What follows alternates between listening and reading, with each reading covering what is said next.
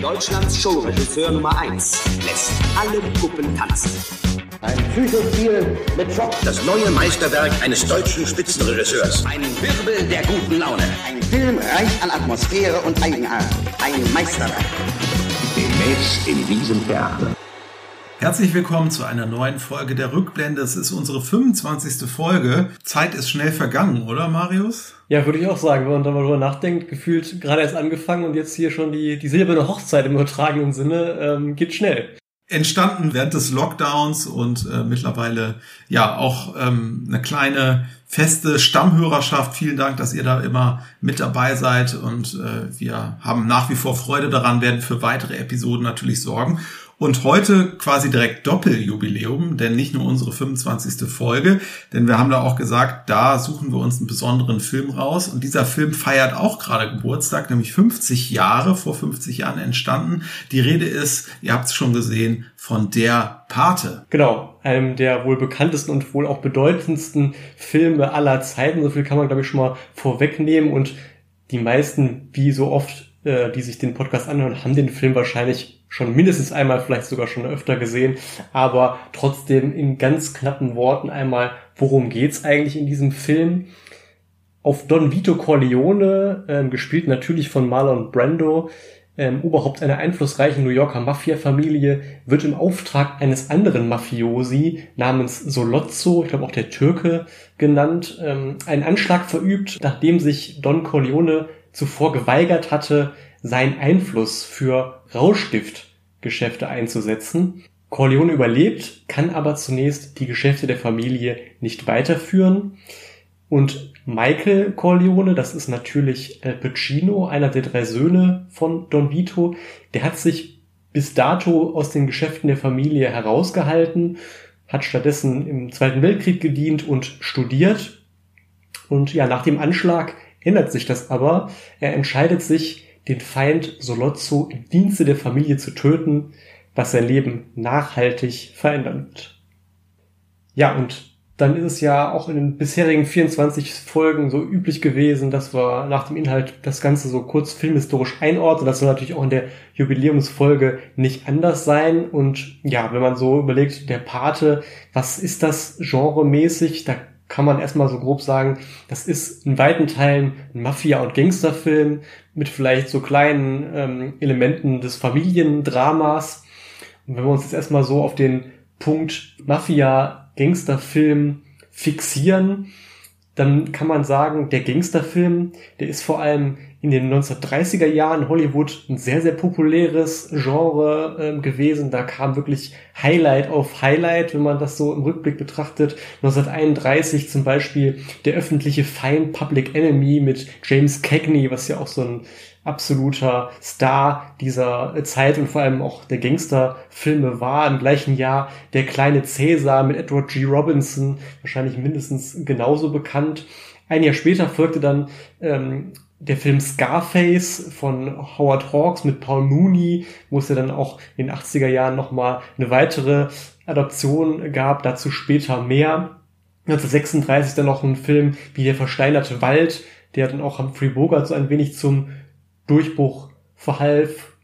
Und da muss man sagen, wenn man sich dann auch mal Betrachtungen zu diesen Filmen durchliest, dann klar, firmiert das Ganze immer unter Gangsterfilm, aber gerade bei so gewissen Filmen, so wenn es dann so Mitte der 30er Jahre geht und dann auch vielleicht Anfang der 40er Jahre, ein typisches Beispiel ist da auch der Film Entscheidung in der Sierra von 1941, wiederum mit Humphrey Bogart, die ähm, firmieren dann auch ganz schnell mal so unter dem Stichwort Film Noir. Ähm, also das ist dann so ein fließender Übergang gewesen in 30er, 40er Jahren. Und das ist ja hier auch schon ein guter Ton, dass wir dann irgendwie den Film Noir äh, in irgendeiner Form erwähnen. Ja, absolut. Und ja, speziell jetzt diese Gangsterfilm-Epoche, von der du da sprichst. Die Prohibition in den USA war da natürlich noch ein äh, Thema, was auch der Mafia generell nochmal Aufschwung verliehen hat. Äh, Mafia-Strukturen gab es sicherlich äh, schon länger, aber zu dieser Zeit haben sich dann eben auch die großen Mafia-Familien weiter professionalisiert und das schlug sich dann entsprechend prominent natürlich auch in diesen Kriminalfilmen der Zeit, diesen Gangsterfilmen dann auch wieder. Und das sieht man auch alleine daran, dass ja auch in späteren Mafia-Filmen, die dann nicht zur Original-Drehzeit gespielt haben. Da hat man ja diese Epoche auch immer wieder gut und gerne aufgegriffen. Und auch dieser typische Look, ja, Männer mit ihren Hüten, schwarze Anzüge, die irgendwo aus diesen ähm, typischen Fahrzeugen dieser Zeit mit Maschinenpistolen, natürlich mit Trommeln so an der Seite rausspringen. Das ist ja auch ja so ein Look, den man dann einfach im Kopf hat und der dann stilprägend war und sich ja letztlich dann auch wiedergefunden hat in so Persiflagen wie manche mögen es heiß, das ist ja erst 1959 äh, gewesen, aber hat dann auch so einen Look, ähm, als wäre es 20er, 30er Jahre und ja, da taucht ja zum Beispiel auch wieder George Raft, äh, der ja in Scarface schon mit dabei war, dann auch wieder auf. Ja, und wenn man, ich habe ja eben gesagt, ein bisschen auch Familiendrama steckt mit drin und wenn man so auch diese Erhabenheit, diese Pracht vom Paten sieht, ähm, dann kann man gut und gerne auf die Idee kommen, dass da möglicherweise der Film Der Leopard von 1963 ähm, von Lucino Visconti ähm, möglicherweise als Vorbild gedient hat. Da waren ja unter anderem so auch so große Stars wie Burt Lancaster, Alain Delon oder Claudia Cardinale dabei. Und in diesem Film geht's inhaltlich ja um eine auch um eine sizilianische ähm, Adelsfamilie aus dem 19. Jahrhundert. Und Burt Lancaster spielt dort einen Don Fabrizio, also ebenfalls ein Don und ist ein ebenfalls alterndes Familienoberhaupt, also ein Familienpatron, insofern wiederum vergleichbar mit unserem Don Vito Corleone von heute. Und weil Burt Lancaster das auch so großartig gespielt hat, so positive Rückmeldungen bekommen hat, hat er auch ein wenig dann später auf die Rolle des Don Vito Corleone hier im Paten spekuliert. Daraus wurde, wie wir heute wissen, nichts. Und wie es dann wieder so ist, kuriose Begebenheit. Lucino Visconti wiederum, der Regisseur des Leoparden, wollte seinerseits für die Rolle des Don Fabrizio aus seinem Film auch eigentlich lieber Marlon Brando haben und bekam dann eben Burt Lancaster. Und wo wir schon ein bisschen bei so Parallelen und Gemeinsamkeiten ähm, sind beim Paten, da kommen wir auch gleich noch näher drauf zu sprechen, ist ja immer so ganz äh, ja charakteristisch diese Hochzeitsszene am Anfang, die gefühlt, wenn man den zum ersten Mal guckt, e elendig lang äh, geht. Und äh, beim Leopard gibt's da auch so ein gewisses Pendant, nämlich da aber zum Ende des Films interessanterweise so eine große Ballszene, die auch eine Dreiviertelstunde lang geht, mega prächtig. Und ähm, genau, und eine letzte ähm, Parallele ähm, ist musiktechnisch hervorzuheben, denn Komponist beider Filme, auch dazu später mehr, ist Nino Rota. Genau, das war in den 60er Jahren, also vor dem Paten und dann ziemlich parallel ähm, zu der Pate. Ähm, ich glaube, die Veröffentlichung war dann 1973, aber zumindest 1972 entstanden. Dann auch ein Film mit dem Titel Die Falaki-Papiere unter der Regie von Bond-Regisseur Terence Young mit ebenfalls bekannten Darstellern wie Charles Bronson und Lino Ventura. Produzent äh, Dino De Laurentiis, den kennen wir ja schon für unsere Besprechung aus Death Wish und so viel können wir, glaube ich, an der Stelle auch schon verraten. Unser nächster Film wird auch eine Produktion von Dido De Laurentiis äh, werden, dafür, dazu später am Ende der Folge mehr. Und dieser Film, die Falaki-Papiere, der handelt, ähm, der beruht auf wahren Begebenheiten und handelte von einem Kronzeugen, gespielt dann eben von Charles Bronson, der vor Gericht gegen eine Familie der New Yorker Cosa Nostra aussagt. Genau, und dieser echte Kronzeuge, der hieß eben auch tatsächlich Walaki, wie ähm, hier man dem Titel des Films auch schon entnehmen kann. Und ähm, der tätigte eben 1963 Aussagen, ähm, wo man erstmalig überhaupt Einblick bekam, wie sieht so eine Organisationsform der Mafia, in dem Fall der Cosa Nostra, aus. Und wir haben eben über diese Filme 30er Jahre gesprochen. Ich hatte von der Professionalisierung von Mafiastrukturen nochmal gesprochen. Da muss man sich nochmal vergegenwärtigen. So heute, da weiß man so ungefähr, naja, so typische Mafiastrukturen, äh, Familienunternehmen, das ist ja hier ein ganz großes Stichwort beim äh, Paten auch, ja, Hierarchien wie in so einem Familienunternehmen das verbindet man irgendwie mit Mafia, der Consiglieri ähm, als beratender Beistand, das hat man irgendwie schon mal gehört. 1963 war das gar nicht so, ne? sondern da war das das erste Mal, dass man das mit diesem Kronzeugen so ein bisschen durchleuchten konnte. Ja, und 1972 gab es dann eben die filmische Umsetzung von Terence Young. ja, die dann nicht ganz so erfolgreich war natürlich wie der Pate und deswegen ist alles, was so im Nachgang entstanden ist, natürlich vor allem durch den Film Der Pate inspiriert und jetzt weniger durch die Falaki-Papiere ja, der Part hat dann nochmal den Gangsterfilm so richtig in Mode gebracht, kann man sagen. Ähm, beispielhaft ähm, vielleicht zu nennen, nicht aus dem Bereich Blaxploitation, ähm, schon zumindest was den deutschen Verleihtitel angeht, schon sehr angelehnt. 1973 erschien nämlich Der Pate von Harlem mit Fred Williamson. Originaltitel allerdings, äh, muss man auch dazu sagen, war Black Caesar, also nach dem Originaltitel also eigentlich eher eine Hommage an der kleine Caesar, aber wie man sieht, der deutsche Verleih hat sich dann gut und gerne an den Erfolg Erfolg des Paten äh, heranhängen wollen. Und gerade wenn man dann über diese Filme spricht, die vielleicht nicht ganz so ein opulentes Budget auch haben, auch im italienischen Genrefilm, ne, war das natürlich eine Spielform, die man dann gerne aufgegriffen hat. Gerade so im Umfeld des italienischen Polizeifilms findet man eben auch äh, ja mit ähnlichem Cast Crew dann ähm, Gangsterfilme. Da hatten wir ja auch schon mal aus der Mafia-Trilogie von Fernando Di Leo einen Film, nämlich Milano Kaliber 9, den wir hier auch schon besprochen haben. Und vielleicht ist der eine oder andere Hörer jetzt auch dabei, der sagt, naja, den amerikanischen Mafia-Film, den habe ich schon äh, durchgearbeitet. Dann äh, auf jeden Fall die Empfehlung vielleicht auch in die Richtung Fernando Di Leo durchaus mal anzutesten. Ist natürlich ein bisschen ja anders produziert dann, aber kann einem, glaube ich, dann auch ganz gut gefallen. Ja, und gerade wenn man auch so dem europäischen Genrefilm vielleicht so ein bisschen näher steht, ist es, denke ich mal, definitiv ein Blick wert. Die Filme, die wir jetzt noch nennen, die so im Nachgang in den folgenden Jahrzehnten entstanden sind, ich glaube, da kann man so als gemeinsamer Nenner sagen, das waren auf jeden Fall gro großbudget oder größer budgetiertere A-Produktionen mit absoluten Fachleuten vor und hinter der Kamera und ähm, so der naheliegendste Film, wenn man jetzt vielleicht dran denkt, äh, der Pate El Pacino und dann überlegt, hm, was gab's da noch für Gangsterfilme, da denkt man wahrscheinlich als erstes an die weitere Scarface-Adaption von 1983 von Brian De Palma, ne? Ja, absolut. Und da hat ja El Pacino letztlich sein äh, Michael Corleone dann auch so ein bisschen gekreuzt mit einem kokainberauschten äh, Tony Montana, den es ja. dann da gibt. Also es ist ja wirklich so ein 80er Jahre Gewaltexzess, kann man sagen. Also auch der 32er Film, der ja orientiert war an äh, Al Capone als tatsächlichem Vorbild. Selbst da hat man ja schon von so der Oper der Gewalt gesprochen. Aber hier 1983 ist das natürlich nochmal eine ganz andere Nummer, weil da würde ich sagen, selbst für die Genreverhältnisse ist doch äh, Scarface von 83 dann nochmal sehr explizit auch, was die Gewaltdarstellung ähm, war ja auch länger auf dem Index, glaube ich, bis vor einigen wenigen Jahren, genau. Und auch die Einwanderer-Thematik, die ist ja ganz oft äh, dann bei diesen Mafia-Filmen auch äh, dabei. Das ist ja bei der Figur Tony Montana dann auch wieder so. Ist aber dann auch so ein bisschen die vulgäre Variante. Ja. Ne? Also so ein Zitat, äh, für eine Green Card äh, werde ich ihn abmetzeln. Also da wird dann schon ein bisschen weniger ähm, vornehm gesprochen als beim ja, Pate. Was auf jeden Fall Gemeinsamkeit von Paten und Scarface ist, es gibt zahlreiche ikonische Szenen und Zitate. Eins hast du jetzt auch gerade schon genannt, das andere ist ja so dieser Klassiker, wenn er dann nochmal ähm, kurz vor seinem Ende dann so richtig ausrastet und dann äh, seine, seine Waffe zieht und äh, brüllt, say hello to my little friend.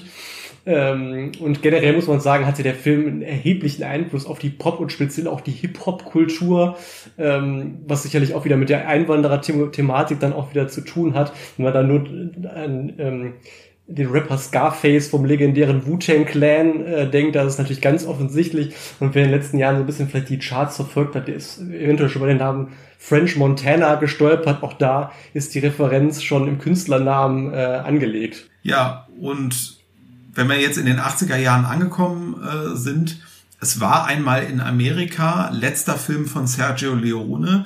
Bei all den Namen, darauf kommen wir ja gleich, die so rumgeisterten, wer ähm, ist der Regisseur vom äh, Paten? Der eine oder andere sagt, ja, Sergio Leone wurde auch mal irgendwie zwischendurch äh, angefragt. Jedenfalls hat er seinen ja, großen Mafia-Film dann letztlich als Fortsetzung seiner Es war einmal Filme gemacht, Once Upon a Time in äh, America, dann letztendlich hier 84 und ja, auch hier Robert De Niro mit dabei, wie ja auch im zweiten Parten äh, Joe Pesci, der ja im Prinzip auch ein bisschen für diese, für dieses Filmgenre steht. Und der war ja dann auch wieder zu sehen 1990, wo es dann ja, mit einem Film losging von einem Regisseur, wo ich so denke, wenn wir den jetzt in der Genre-Einordnung äh, nicht noch nennen würden, wen dann? Ja, ne? definitiv Martin Scorsese, der hat nämlich ja mindestens drei ähm, absolute Meilensteine, kann man glaube ich sagen, des, des Gangster-Films hervorgebracht, nämlich zum einen eben Goodfellas und da ist eben, ja genau, wie du schon sagst, Joe Pesci äh, dabei, aber eben auch wieder Robert De Niro und der kürzlich verstorbene Ray Liotta und fünf Jahre später haben sich dann die zumindest drei der genannten Herren gleich wieder getroffen äh, zu dem Film Casino, also auch wieder Regie Martin Scorsese, Robert De Niro, Joe Pesci ähm, wieder mit dabei. Und ähm, 2006 kam es dann ja dazu, dass Martin Scorsese, glaube ich, ja dann auch endlich seinen Oscar bekommen hat. Ich glaube, er war sehr oft nominiert und dann in ja schon sehr fortgeschrittenem Alter äh, gab es ihn endlich für eben Departed unter Feinden. Da hat er dann bei der Besetzung mal ein bisschen was anderes äh, präsentiert, aber nicht weniger hochwertig, nämlich es waren Herren, die folgenden Herren mit dabei, Jack Nicholson, Leonardo DiCaprio, Matt Damon, Mark Wahlberg war auch noch äh, äh, dabei. Insofern ähm, man merkt schon, Martin Scorsese, das war ein, oder ist ein echter Experte in Sachen Gangsterfilm. Dem es dann auch gelungen ist, nochmal so diese kleinen Scharmützel, Randaspekte, Beobachtungen so im Gangster-Dasein so immer, finde ich, ganz gut herauszuarbeiten. Ne? Also wie, wie auch so der Humor untereinander ist, gerade bei Goodfellas, diese Szene, wo dann äh, hier die Joe Pesci-Figur und De Niro und äh, Liotta und Co. da in dieser Bar sitzen und sich gegenseitig dann auch so ein bisschen auf den Arm nehmen und so. Also es ist, es ist noch, noch nicht so ganz äh, Tarantino, äh, aber eigentlich auch schon so ein bisschen, ja, diese ähm, ähm, Verhaltensform äh, der Figuren irgendwie so ganz schön immer rausgearbeitet, finde ich. Nee, finde ich auch. Das ist auch so ein Grund, warum man sich diese Filme alle paar Jahre trotzdem mal angucken kann, obwohl sie ja auch immer relativ lang gehen, ähnlich wie der Pate. Ähm, also keine 90 Minuten, aber genau, man findet dann immer wieder Aspekte, ähm, an denen man seine Freude haben kann. Ein Film vielleicht noch, ähm, der nicht von Martin Scorsese ist, aber auch so in den äh, letzten 20 Jahren sicherlich nochmal so ein, so ein kleiner Meilenstein war. Also mir hat auf jeden Fall sehr, sehr gut gefallen von Ridley Scott, American Gangster mit Denzel Washington und ähm, Russell Crowe. Ja, und letztlich sind alle Filme, die wir jetzt genannt haben, mehr oder weniger hervorragende Gangsterfilme äh, und ja, außer der Tatsache, dass man tatsächlich meistens Zeit mitbringen muss, wenn man sich einen von denen anguckt. Es sind wirklich alles A-Produktionen. Äh, man kann auch so ein bisschen Schlussfolgern, also so ein größerer ähm, Mafia-Film, Gangsterfilm mit dem entsprechend prominenten Cast scheint auch wirklich bis heute so eine Prestige-Sache zu sein für die großen Studios. Und ja, wenn man jetzt so ein bisschen äh, durch Cast and Crew guckt von den Filmen, die wir jetzt genannt haben, ähm, da gibt es ja schon einige Leute, die eben sehr stark dann wirklich auch nachhaltig mit dem Mafia-Film ähm, verbunden sind. Also man könnte fast sagen, so ein bisschen loser Stamm von, von Cast and Crew, den man da in Teilen ausmachen kann. Ähm, also Scorsese als Regisseur sicherlich. Äh, Brian De Palma haben wir erwähnt. Michael Mann vielleicht gehört er nicht ganz dazu, hatte aber ja auch ähm, mit äh, Public Enemies nochmal äh, eine Verfilmung. Dann bei den Schauspielern Al Pacino natürlich, Robert De Niro, mehrfach jetzt äh, gefallen der Name, genauso wie der von Joe Pesci, die man immer wieder für solche Rollen herangezogen hat. Und ich finde, das zeigt sich ja dann auch immer ganz schön, äh, wenn man die Leute dann mitunter auch in so Persiflagen einsetzt. Also De Niro war ja zum Beispiel 1999 dann auch als Mafia-Boss beim Psychiater. Ja, äh, das war dann in reine Nervensache und Vielleicht zu guter Letzt ein Aspekt, ebenfalls aus dem Jahr 1999. Ähm, da kamen ja dann die Sopranos äh, und das war ja auch so eine Serie, die wirklich diesen ja etwas neueren Serienboom mit ausgelöst hat. Also war, ähm, ich weiß gar nicht, ob es originär für einen Streaming-Anbieter produziert wurde. Ich glaube, ähm, es war noch ein, einer der amerikanischen Networks, aber auch, ja. auf jeden Fall auch eine Serie, die ähm, auf jeden Fall intensivst auch ja bei den Streaming-Plattformen dann äh, genutzt wurde und ähm, ja wirklich Ende der 90er Jahre, Anfang der 2000er eine absolute Trendserie war. Ja, und jetzt haben wir schon einiges zum Genre gesagt und dann so ein Unter Unterpunkt, der auch fast immer dabei ist. Bei uns ist natürlich ähm, die Romanvorlage, denn äh, zieht sich auch ein bisschen durch unseren Podcast. Ich würde mal beschätzen, 70, 80 Prozent unserer Filme haben irgendwie einen Roman zugrunde liegend. So war natürlich auch der Pate, der be äh, bekannte Bestseller von Mario Puzo aus dem Jahre 1969. Der war eben schon vor der Ver Verfilmung ein absoluter Bestseller und das ist dann im Nachgang natürlich auch nicht anders gewesen. Also man sagt so, ja, ganz genaue Zahlen habe ich jetzt nicht gefunden, aber auf jeden Fall weit über 20 Millionen verkaufte Exemplare und Näheres vielleicht dann immer mal an geeigneter Stelle, was man so als vorläufig schon, vorläufige Einordnung schon mal sagen kann, der Film hält sich grundsätzlich recht eng an den Roman. Der Roman bietet auf der anderen Seite, gerade wenn man die Filme oder den Film gut kennt, hier und da noch mal ganz nette Hintergründe. So was im Film letztlich nur so angedeutet wird, ähm, wird dann im Roman noch mal näher ausbuchstabiert. Also so für Fans und Kenner des Films noch mal so ganz nett ähm, durchaus zu lesen. Auf der anderen Seite, gerade wenn man den Film dann relativ gut kennt und so war es jetzt bei mir, äh, Film einige Male geschaut, dann den Roman gelesen, dann entdeckt man auch so die eine oder andere überflüssige Episode im Roman, wo man denkt, hm, ganz gut äh, erkannt äh, von Putze und dann auch Coppola, dass man das vielleicht dann für den Film äh, besser rauslässt. Genau, und was noch auch wieder ganz interessant ist, wir hatten, glaube ich, in unserer letzten Folge beim Spion, nämlich liebte ja schon das Ding gehabt, dass Ian Fleming den Roman so schlimm fand, dass er auf gar keinen Fall wollte, ähm, dass der verfilmt wird. So war es natürlich bei Mario Puzo nicht. Aber auch er ähm, hat den Paten selber für weniger gelungen gehalten als seine vorher veröffentlichten Romane und äh, hat das eher so angesehen, ja, nach Motto, ich habe es fürs Geld gemacht, weil ich wusste, sowas verkauft sich weil er zum Zeitpunkt, wo er den Paten geschrieben hatte, 20.000 ähm, Dollar Schulden hatte und ja, Schwierigkeiten hatte, seine laufenden äh, Verbindlichkeiten eben zu tilgen.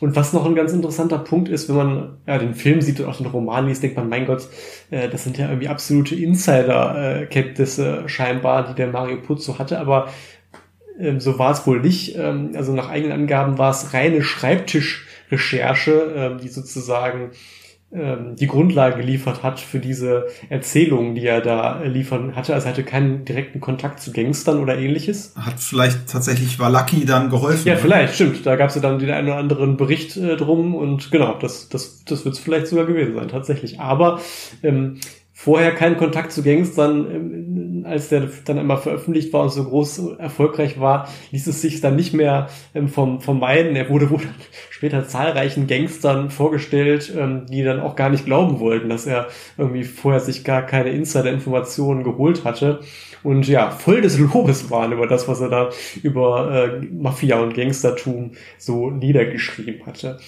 Und was auch noch ganz interessant ist, er hat ja, da kommen wir jetzt auch gleich noch näher zu, ja auch dann das Drehbuch geschrieben mit Francis Ford Coppola zum Paten und das war eine Tätigkeit, die ihm so auf Anhieb erstmal gar nicht gefallen hat ähm, und er hatte dann auch eigentlich schon entschlossen, ähm, das Ganze wieder sein zu lassen nach der Pate 1 und das mit dem Drehbuchschreiben nicht fortzuführen.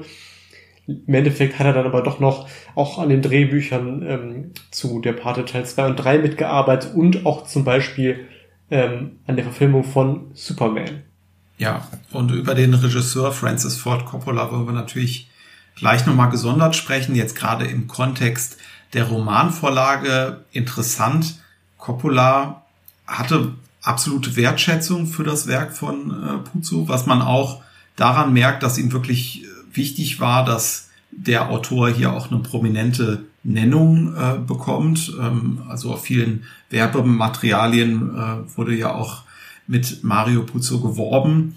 Und das liegt eben auch daran, wie du schon sagtest, er hat den Roman auch sehr getreu, sehr nah verfilmt. Was man auch daran sieht, dass er ja regelrecht mit den einzelnen Romanseiten gearbeitet hat, denn er klebte wirklich den Roman Seite für Seite in ein Notizbuch und versah das dann mit zahlreichen ja, Ideen, äh, Anmerkungen, die er eben für die weitere Ausarbeitung des Filmprojektes als besonders wichtig ähm, empfand. Also wie er bestimmte Passagen auflösen würde dann in einer Szene, wo er vielleicht etwas schnell erzählen will, wo er etwas ähm, besonders detailliert erzählen will, wo mögliche ähm, Hindernisse sind, wo er besonders darauf achten muss.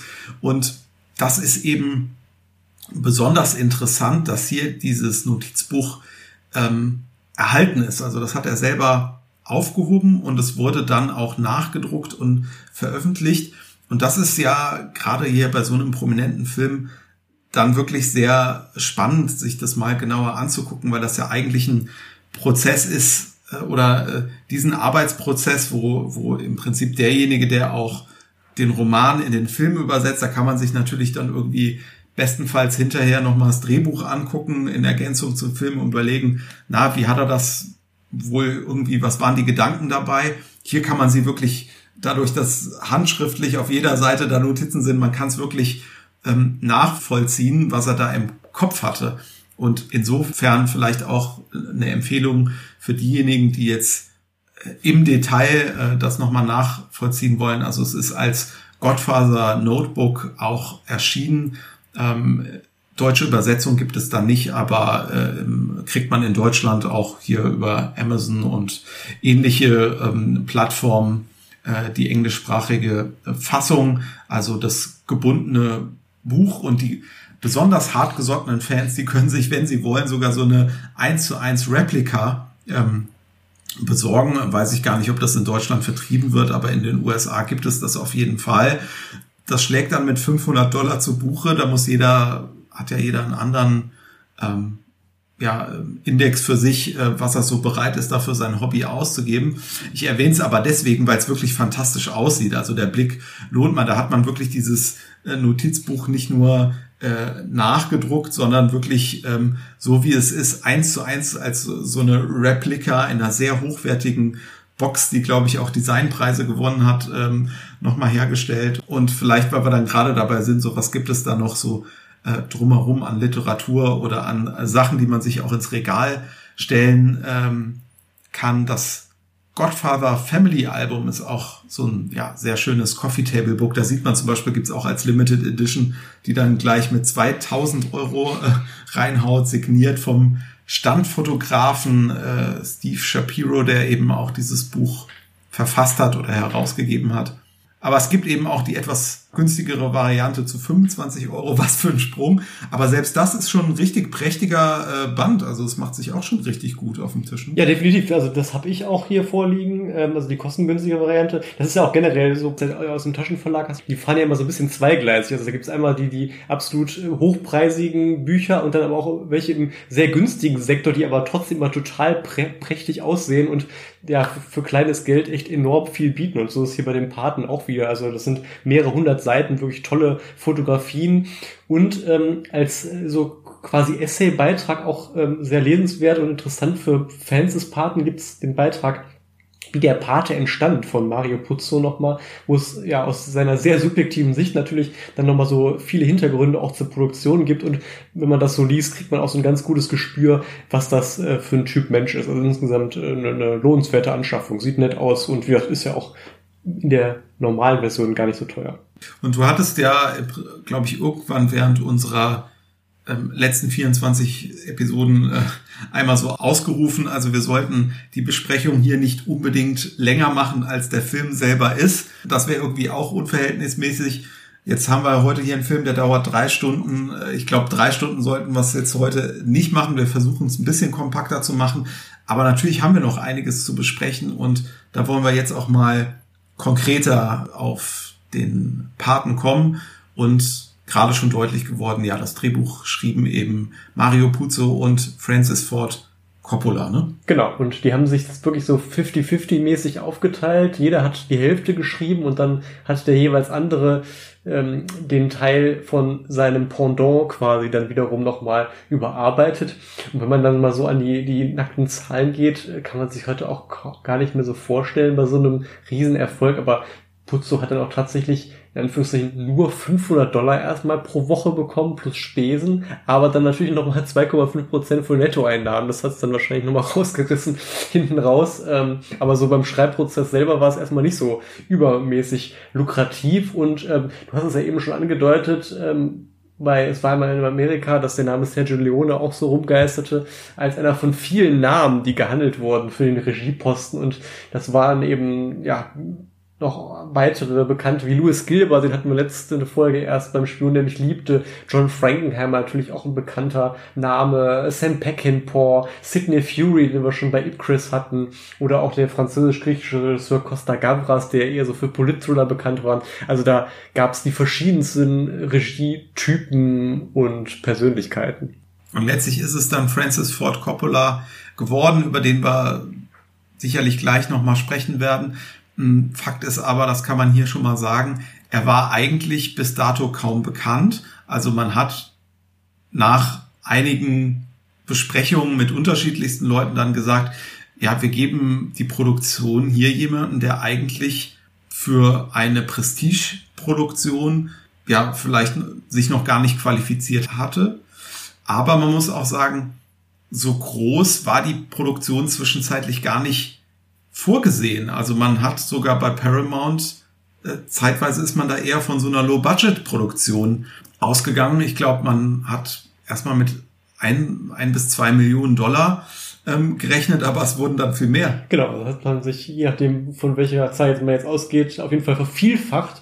Im Endeffekt wurden es wohl sechs bis 7,2 Millionen Dollar, was natürlich aus heutiger Sicht immer noch relativ wenig ist, aber für damals war es dann im Endeffekt dann doch schon ein recht ordentliches ähm, Budget. Ein so ein Aspekt, der ursprünglich angedacht war, um die Kosten eben gering zu halten, war eben, dass man das nicht, wie es jetzt im Endeffekt im Film ähm, gewesen ist, nicht in den 40ern spielen lässt, die Handlung, sondern in der damaligen Gegenwart. Ja, und dafür, dass Coppola dann noch so ein Newcomer war, umso beeindruckender, dass er sich bei ein paar Sachen dann durchsetzen konnte, die dann doch die Kosten eher vergrößert, äh, größer gemacht hatten, als sie kleiner werden zu lassen. Äh, so zum Beispiel eben auf echte Locations in New York und in der Umgebung ähm, zu setzen, statt jetzt irgendwie auf Studiogelände, ähm, die ja schon zurückliegende Zeit wiederherzustellen.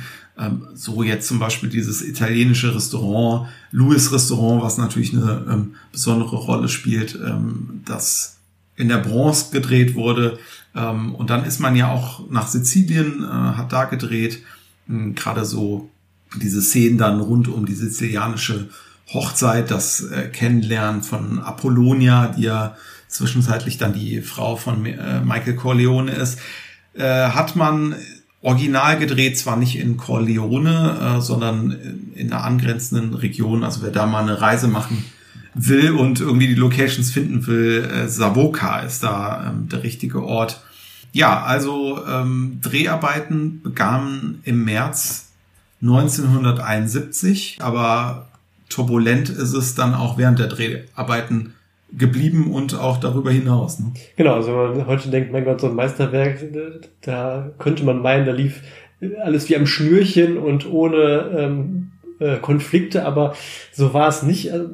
Ist ja gerade schon ein bisschen zum Ausdruck gekommen dass man jetzt von Coppola gar nicht so übermäßig überzeugt war. Man hat dann auch nachgesagt, hm, vielleicht waren es auch so ein bisschen seine italienischen Wurzeln, die ihm dann vielleicht auch so zu dem Job verholfen haben, weil man gesagt hat, okay, das schadet vielleicht nicht, wenn ein italienischstämmiger Regisseur das Ganze dreht, aber als dann die Verantwortlichen nach ein paar Wochen sich so die ersten Muster angeschaut haben, dann waren sie alles andere als begeistert und äh, man hört, es wurde auch erwogen, Coppola sogar noch mal durch einen anderen Regisseur zu ersetzen, was man dann wohl ähm, vor allem deshalb unterlassen hat, um dann eben die Kosten wieder gering zu halten. Also auch hier ist Kostenthema wieder ähm, sehr präsent. Und wo wir jetzt eben schon gesagt haben, hm, was waren alles für Regisseure ähm, im Gespräch, äh, bevor es dann letztlich Coppola wurde. Mindestens genauso interessant ist dann immer, finde ich, zu sehen, wer so für die ganzen ähm, Rollen vor der Kamera auch noch ähm, im Gespräch war. Burt Lancaster ist eben schon genannt worden. Ähm, der hat es sich selber gewünscht, wurde aber auch tatsächlich in Erwägung gezogen ähm, für die Rolle des Don Vito ähm, Corleone. Für die Rolle des Michael Corleone äh, waren etwa auch Robert Redford im Gespräch ähm, Warren Beatty, Ryan O'Neill oder auch Alain Delon, das wäre dann wieder die Parallele zum Leopard ähm, gewesen. Auch ähm, James Kahn, witzigerweise, der im Endeffekt dann auch im, im, Film gelandet ist, aber natürlich die Rolle des Sonny gespielt hat, war auch mal für den Part des Michael vorgesehen. Und gerade mit El Pacino ähm, war das alles gar nicht so einfach. Das ist auch wieder so ein, so ein Punkt gewesen, wo sich dann Francis Ford Coppola ähm, wieder durch, durchgesetzt hat gegenüber den äh, Verantwortlichen, weil ähm, El Pacino, als er dann zu Probeaufnahmen geladen wurde, die erstmal ziemlich verpatzt hat, wo etwas neben sich stand, sehr nervös war und die Produzenten, die waren, als sie dann die Muster gesehen haben, auch von ihm alles andere als begeistert. Der sah ihnen auch irgendwo zu italienisch aus, denn ähm, so nach deren Vorstellung sollte der Michael ja gerade so den Amerikaner in der Familie verkörpern, der so ein bisschen ja abseits von allem steht. Aber Coppola war eben so angetan, dass er gesagt hat, nee, ähm, der ist es und kein anderer. Und so weitere interessante Aspekte rund um die Produktion ist, wie wurde das von außen äh, wahrgenommen, dass man diesen Film äh, angegangen ist, diesen ja schon als Bestseller bekannten Stoff.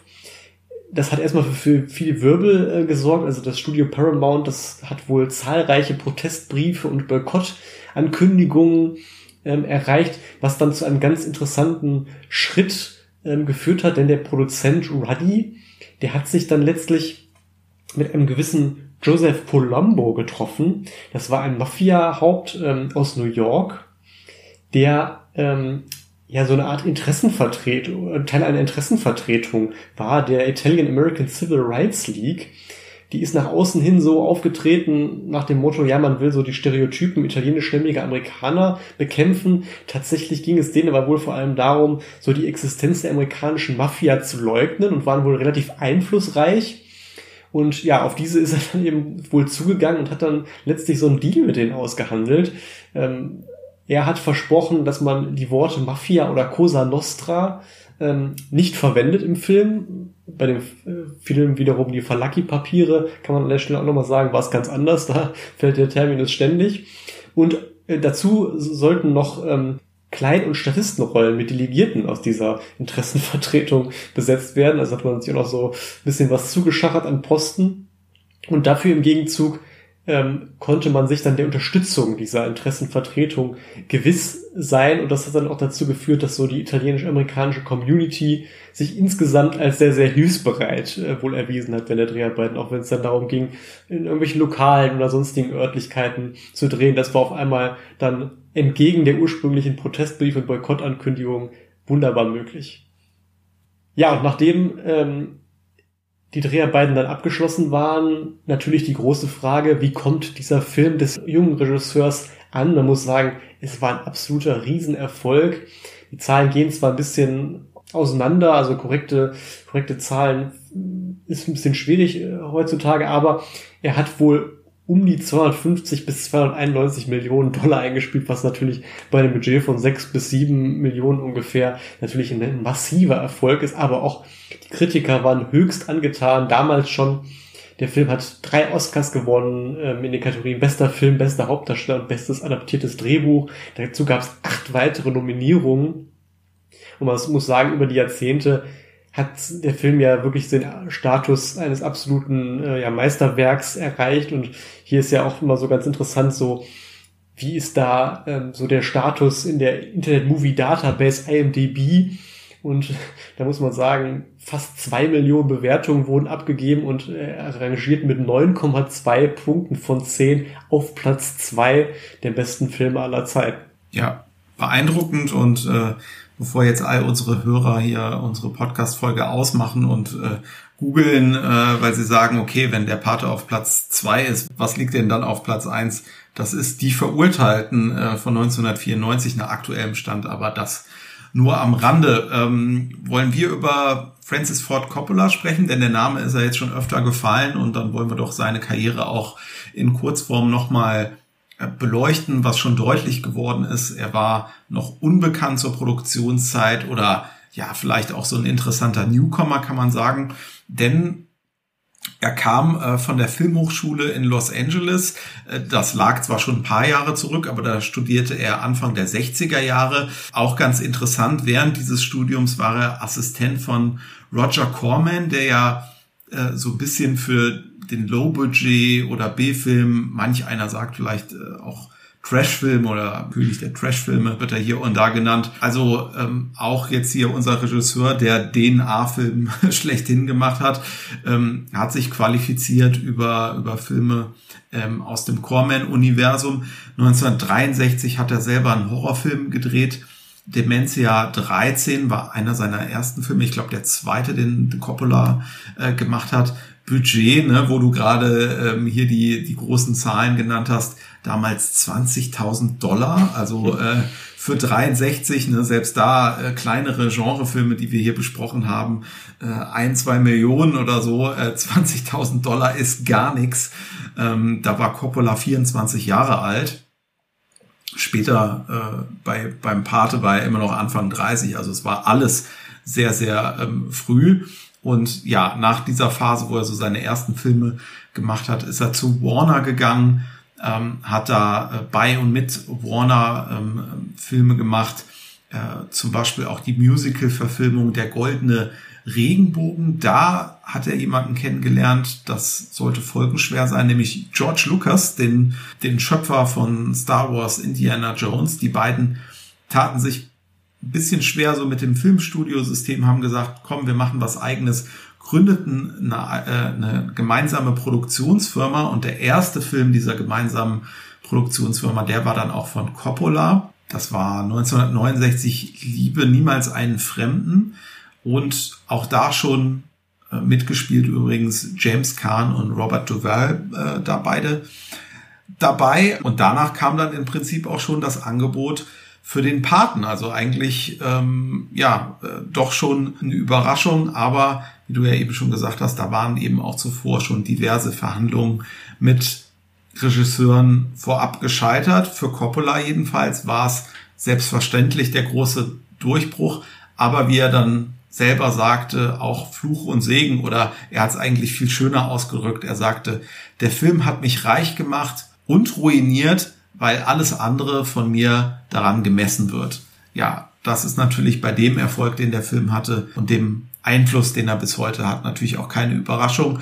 Für die damalige Zeit kann man auf jeden Fall festhalten, er gab auch Rückenwind für so diese neuen Leute, ne? Also da war jetzt ein junger Kreativer, so fast noch von der Filmhochschule, äh, der sich da dem so stark durchgesetzt hat. Das hat natürlich insgesamt Rückenwind für eine neue Generation von Filmemachern äh, gesorgt. Also auch äh, Spielberg, ne, sagt man dann durchaus indirekt auch irgendwo davon profitiert, weil man eben gesehen hat, okay, äh, die neuen die neue Generation Filmemacher, die kann es tatsächlich auch. Ja, und dass er es kann, hat er nicht nur im Paten und dann ähm, im Paten 2 bewiesen, sondern auch zwischen diesen beiden Filmen. Da hat er nämlich noch einen ganz bemerkenswerten kleinen Thriller gedreht, 1974, der Dialog mit Gene Hackman. Das ist so ein für diese damalige Zeit total typischer kleiner äh, Paranoia-Thriller. Ähm, ähm, hatten wir ein paar Mal ja schon die drei Tage des Condor erwähnt, so in diese Ecke ähm, fällt der Dialog sicherlich auch, wurde auch bei den Filmfestspielen in Cannes ausgezeichnet, drei Oscar-Nominierungen, also das hat er nochmal eben so zwischen beiden Patenfilmen aus dem Ärmel geschüttelt, also da sieht man auch, ja, das große Können dieses Mannes. Ja, und wenn es noch einen Film gibt, den man außerdem nennt, äh, wenn es dann eben irgendwie nicht mit der Mafia zu tun hat, dann ist es sicherlich Apocalypse Now ähm, von 1979. Ja, hochgeschätzter Antikriegsfilm und wiederum aber eine Produktion, die auch mit von vielen Streitigkeiten geprägt war, vor allem mit dem Studio, wo es auch Probleme gab sieht man alleine schon an der langen Produktionszeit. Da hat man nämlich eigentlich schon 1974 angefangen. 79 kam er dann raus. Und das zieht sich auch so ein bisschen durch die Karriere von Coppola. Also ähm, viele ja, Filme mit prominentem Cast, Erfolge dabei, aber auf der anderen Seite auch Produktionen, die immer nicht so ganz einfach waren. Ähm, 82 gab es den Liebesfilm Einer mit Herz, auch da sind die Kosten wohl derart ähm, explodiert, ähm, dass Coppola danach Insolvenz anmelden musste. Und in der Folge hat er dann etwas kleinere, durchaus sehr ambitionierte ähm, Filmarbeiten gemacht. Da waren zum Beispiel 83 dann äh, die beiden Coming-of-Age-Dramen Outsiders und Rumblefish, auch so Produktionen, wo er immer wieder dann Jungschauspieler eingesetzt hat, die äh, da auch berühmt geworden sind, zum Beispiel beim letztgenannten äh, Matt Dillon. Aber so wirklich die ganz großen Kassenschlager, ähm, die waren dann eigentlich in der Folge ja schon so auf die Pate-Fortsetzung ähm, beschränkt, ähm, also Pate 2 und 3. Und ja, klar, vielleicht hat auch so ein bisschen der Vergleich, der dann immer gezogen wurde, mit reingespielt, weil das war natürlich eine Bürde. Unterm Strich würde ich aber sagen, es dürfte schon so sein, kann man glaube ich so festhalten, dass der Pate eben für Coppola eher Segen als Fluch war. Interessant nochmal der Blick ganz nach hinten. Letzter Film von 2011, Twixt. Ich kenne ihn nicht, war aber auch ein reiner Festivalfilm mit Val Kilmer. Ähm, wohl so ein sehr ungewöhnlicher Horrorfilm. Ja, und was gibt's abseits so der Filmografie zu Coppola vielleicht noch zu sagen? Ähm, der gute Wein, ja, der ja auch hier äh, eine gute Begleitung zum Paten wäre, so ein Nero d'Avola aus Sizilien. Das ist auch ein Hobby von Coppola. Er hat nämlich sein eigenes Weingut, also begegnet einem durchaus hier und da so ein Wein aus der Coppola Winery. Und dort äh, soll wohl, habe ich mal gelesen, auch Don Vitos Schreibtisch aus dem Film noch stehen. Also in der Rückschau ähm, ist er, glaube ich, durchaus auch stolz auf diesen Film und äh, sonst würde er sich da diesen, diesen Schreibtisch dieser Produktion wahrscheinlich nicht in die, in die eigenen Weinhallen stellen. nee, ganz bestimmt nicht. Aber wenn man jetzt so deinen Ausführungen letzten Minuten gelauscht hat, kann man vielleicht so ein bisschen andersweise einen Vergleich auch zu der Karriere von John Carpenter ziehen, ne, der auch in den frühen jungen Jahren so seine großen Erfolge hatte und dann in späteren Jahrzehnten da nicht mehr ganz so dran anknüpfen konnte und dann eben doch so sehr auch von seinem Frühwerk lebt, zumindest im Ansatz ähm, vielleicht. Gut, jetzt haben wir schon so sehr viel über den Regisseur gehört und jetzt müssen wir uns natürlich vor allem den Darstellern dann auch mal widmen und da haben wir ja hier wirklich einen absolut fulminanten Cast und an der Spitze steht natürlich der Pate selber, äh, gespielt von Marlon Brando, absolute Hollywood-Legende und ähm, so in der Rückschau auch einer, ein prominenter Vertreter des sogenannten Method Acting. Das ist so ein Terminus, über den Leute, die sich vielleicht ein bisschen näher mit Filmen immer mal beschäftigen, wahrscheinlich immer schon mal gestolpert sind, aber für die anderen vielleicht so eine kurze ähm, Erläuterung, was ist damit überhaupt gemeint? Das ist so eine sehr naturalistische Herangehensweise an das Schauspiel. Also der Darsteller wird quasi von der Grundidee zur Figur. Er versucht sich dann für die Darstellung unter Zuhilfenahme der von eigenen Erinnerungen an eigene Erlebnisse in die Figur und deren Situation in der konkreten Szene hineinzuversetzen und da eben so eine vielleicht auch spezielle Emotionalität aufzubauen. Und wenn man so will, das Gegenteil von Method Acting ist, ist im Grunde das, ähm, was zum Beispiel Peter Ustinov, wie man ihm dann teilweise nachsagt, so in seiner Interpretation des Hercule Poirot gemacht hat, wenn er nämlich dann die Figur sehr mit seinen persönlichen Eigenschaften ähm, gefüllt hat. Ja, und Marlon Brando hat natürlich neben dem Paten noch auch wieder einige weitere grandiose Filme gemacht. Das ging schon Anfang der 50er Jahre los mit Endstation Sehnsucht, dann 1954 auch ein sehr interessanter Film, Die Faust im Nacken, so ein Drama, das so ein Stück weit auch Inspirationswelle für Sylvester Stallone, für seinen äh, Film Rocky äh, war. 1962 die Meuterei auf der Bounty, was ja auch so eine gigantische Produktion war, so ein bisschen so Marke Cleopatra, ähm, die so das Studio so an Rande des Ruins getrieben hat. Und ja, so im Verlaufe der 60er Jahre äh, muss man sagen, ich glaube auch unter anderem durch die Meuterei auf der Bounty und die Vorkommnisse da am Set, ähm, äh, hat er dann aber so den Ruf als Exzentriker so ein wenig bekommen und gefestigt, ne? Ja, und da wir ja schon mitbekommen haben, dass Paramount durchaus skeptisch auch auf diese Produktion geblickt hat, ich glaube, die waren auch finanziell so ein bisschen vor dem Erfolg des Paten äh, in, in einer Lage, wo sie skeptisch sein mussten vielleicht. Da haben sie auch auf ähm, ja diese Besetzung des ähm, Don Vito hier äh, besonders geguckt und hatten dann eben Sorge aufgrund des etwas unbequemen Rufs. Aber Mario Puzo und Coppola, die waren eben überzeugt äh, von Marlon Brando. Ähm, Coppola hatte von Anfang an ihn äh, als Wunschkandidaten. Hm, Brando selbst allerdings saß auch etwas skeptisch am Anfang, denn er spielt ja hier letztlich ähm, im Alter von 46 einen 65-jährigen Mann. Das ist aus heutiger Sicht fast so ein bisschen kurios, weil er in dieser Rolle jetzt derart berühmt geworden ist, ne, dass man natürlich gleich das Bild äh, von Don Vito Corleone vor Augen hat. Und der sieht natürlich hier 1972 ja im Prinzip schon sehr alt aus, aber das ist eben die fantastische Arbeit auch vom Maskenbildner Dick Smith, der das entsprechend hier bewerkstelligt hat. unter anderem ja auch ein spannender Aspekt, wo wir das letzte Mal Bond besprochen hatten und da über den Beißer mit seinem äh, ja, Mundstück, was er da während Dreharbeiten nutzen wollte, ähm, zum Thema hatten.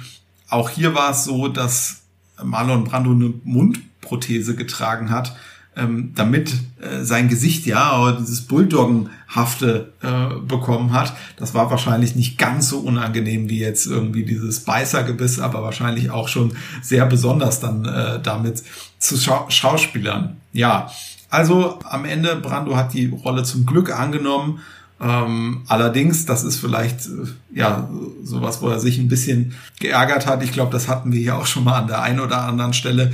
Ähm, er hatte eben da auch die Überlegung, äh, lässt er sich da irgendwie eine Gewinnbeteiligung in den Vertrag schreiben oder gibt es so ein Einmalgeld? Ähm, er brauchte wohl eben, weil er vielleicht dann auch nicht mehr so viele Einsätze äh, hatte nach der Meuterei auf der Bounty, ja, dass er gesagt hat, nee, dann nehme ich die Einmalzahlung statt äh, eine prozentuale Beteiligung, naja, ne, mit Blick auf den lang anhaltenden Erfolg von diesem Film wahrscheinlich nicht die allerbeste Entscheidung. Ja, und man muss sagen, du hast es eben gesagt, ähm, man, man fällt dann immer ein bisschen auch auf dieses äh, grandiose äh, Make-up ähm, vielleicht äh, herein, weil man dann immer denkt, so, ah, der, ja gut, der hat ja schon so einen älteren Herrn gespielt. Kein Wunder, dass er dann gar nicht mehr so viele Filme gedreht hat, weil er ja dann offenbar schon relativ alt war. Aber so war es ja, wie, wie wir gesehen haben, gar nicht, sondern es war einfach so, dass er sich so ein bisschen rar gemacht hat über die Jahre, denn normalerweise sollte man sagen, mit 46 steht man so noch mitten in der Karriere. Viele machen dann noch 30, 40 Jahre auf hohem Niveau und in, in enger Taktung weiter. Aber so ganz, ganz viel ähm, kam dann gar nicht mehr. Also im gleichen Jahr natürlich noch 1972 der bekannte Film Der letzte Tango in Paris. Dann hat sie ja 1978 einen kleineren, ich glaube auch sehr lukrativen Part im Superman von Richard Donner. 1979 natürlich dann nochmal diese Zusammenarbeit mit Francis Ford Coppola, Apocalypse Now. Das war aber ja wohl dann auch schon alles relativ schwierig. Und ab den 80er Jahren hat er sich dann wirklich sehr, sehr rar gemacht.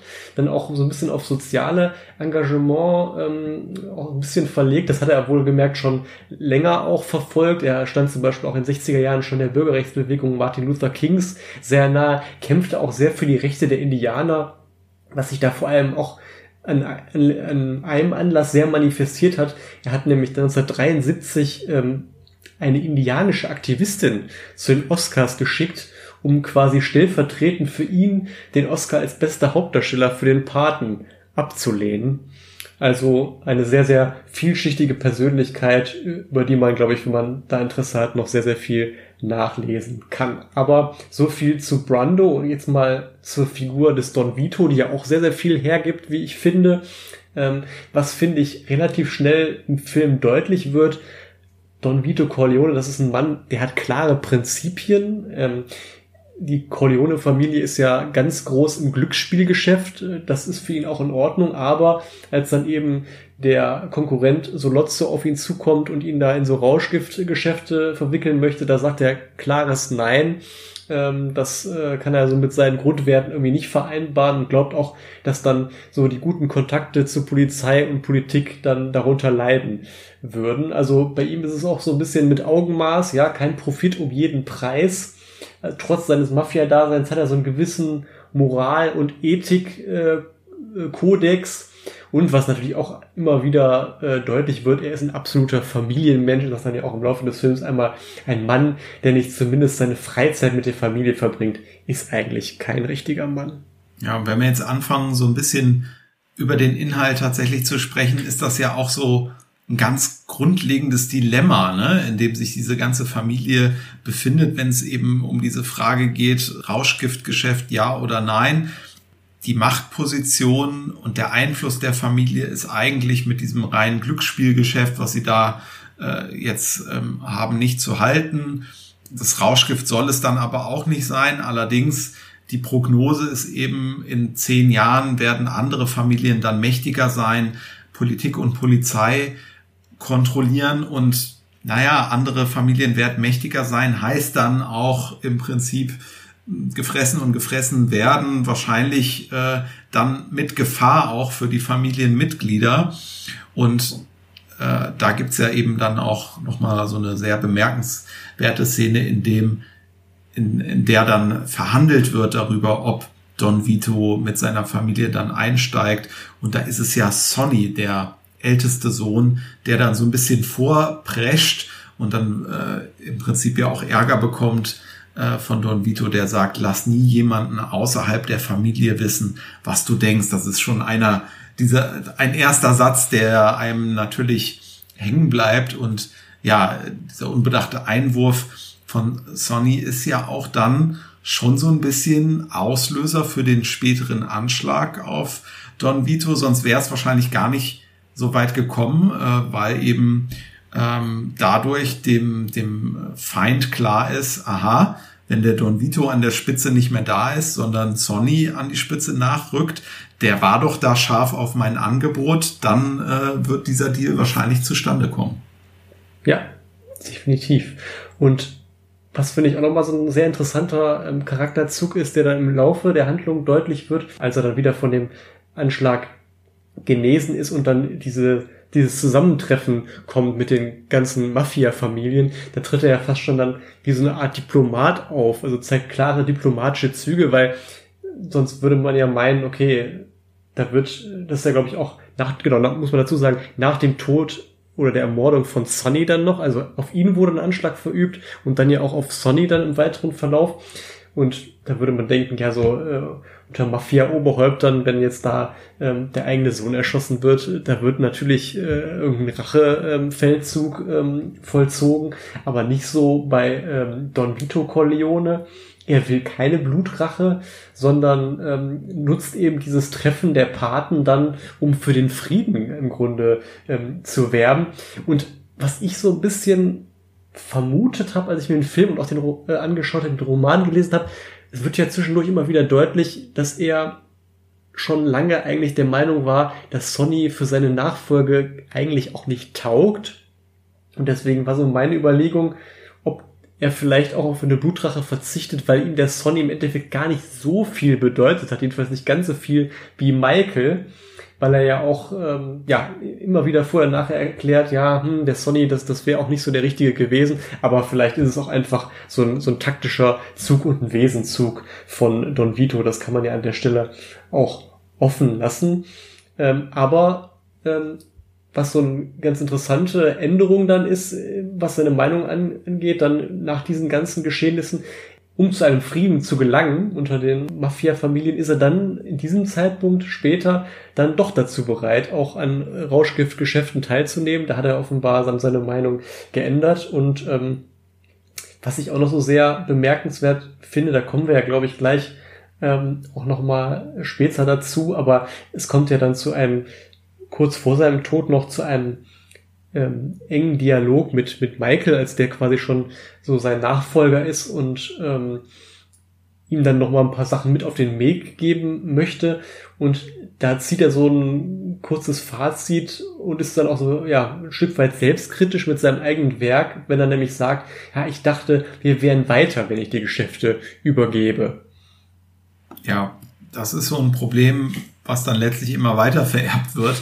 Ja. Und das ist ja auch so ein bisschen ja, der ewige Traum hier beim Paten, der ganzen Paten-Trilogie im Speziellen, aber auch bei vielen anderen Mafia-Filmen, irgendwann äh, sich reinwaschen, ja, äh, und die Familie eben rausführen aus dem kriminellen Milieu.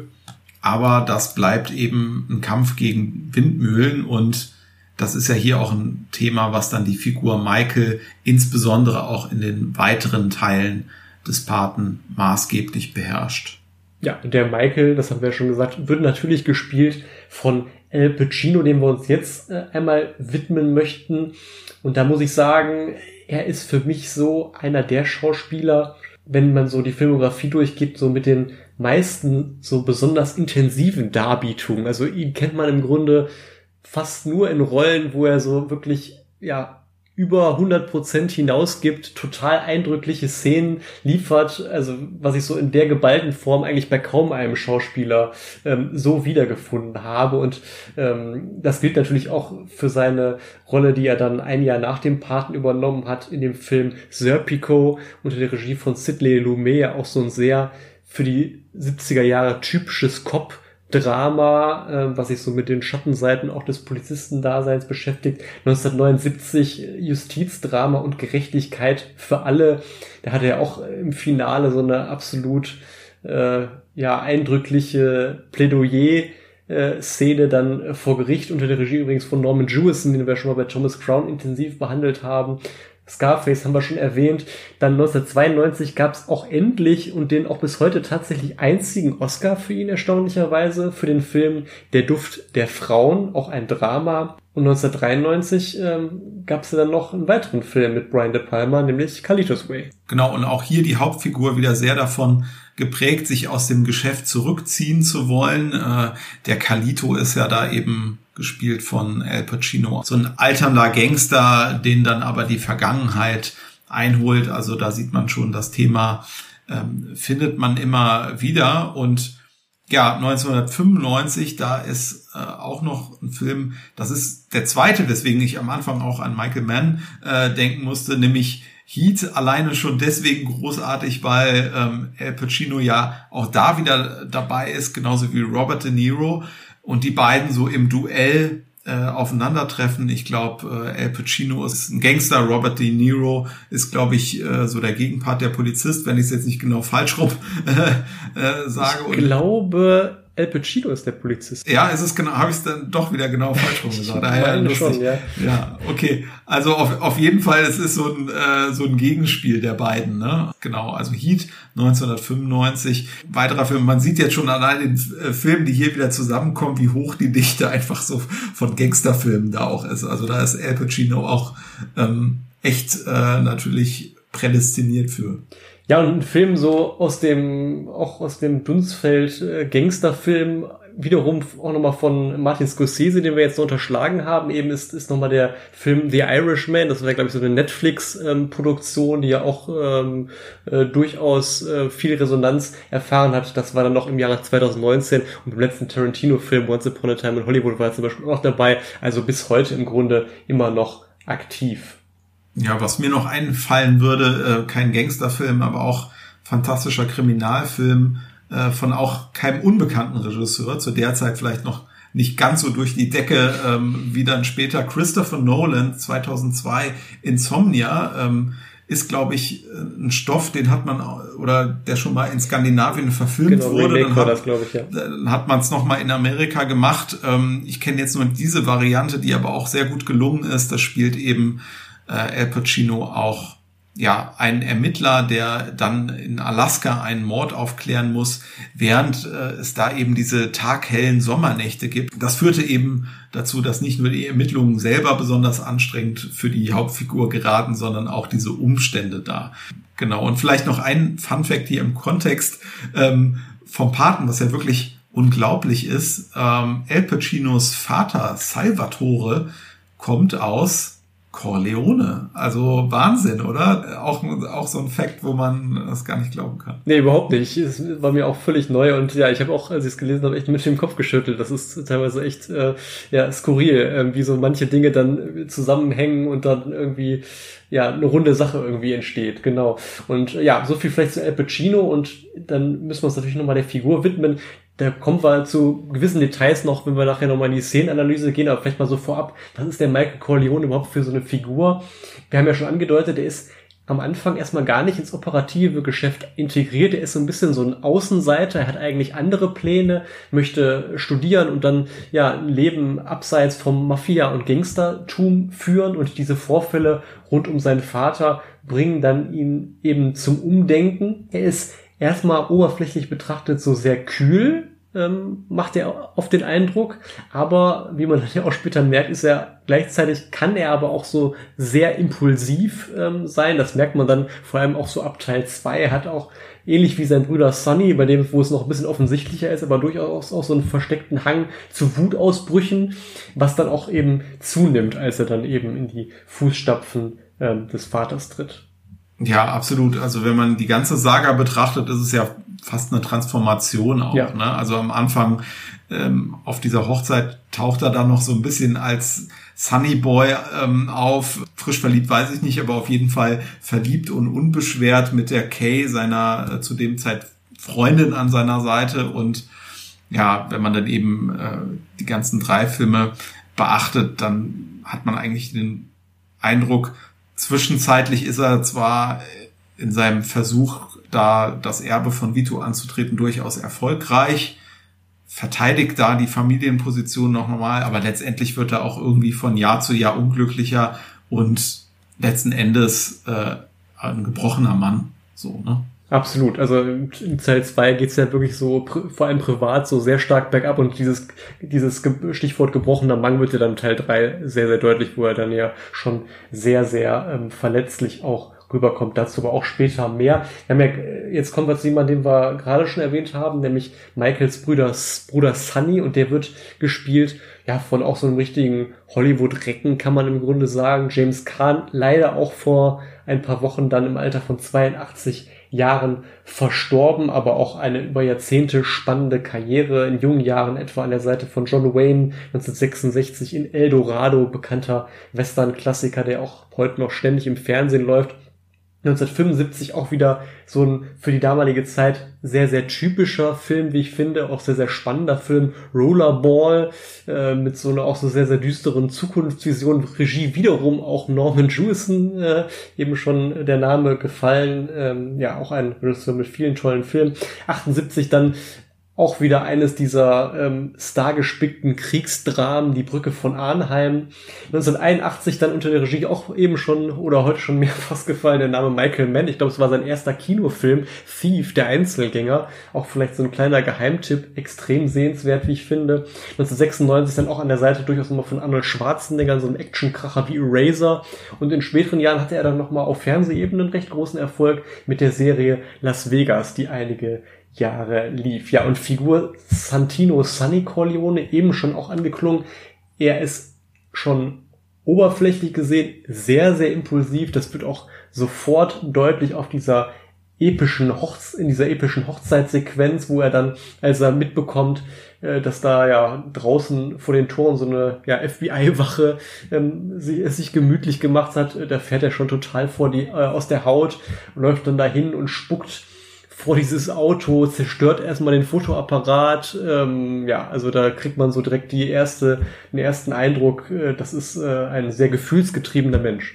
Ja, so ist die Rolle angelegt und so hat das zusätzlich wohl auch noch äh, teilweise improvisiert, weil gerade diese Szene mit dem Fotojournalisten da, da soll es wohl so gewesen sein, dass der Nebendarsteller, der da den Fotografen spielt in der Szene, auch nichts davon wusste, was da auf ihn zurollt. Äh, äh, also, dass man da die Reaktion sogar authentisch einfangen konnte.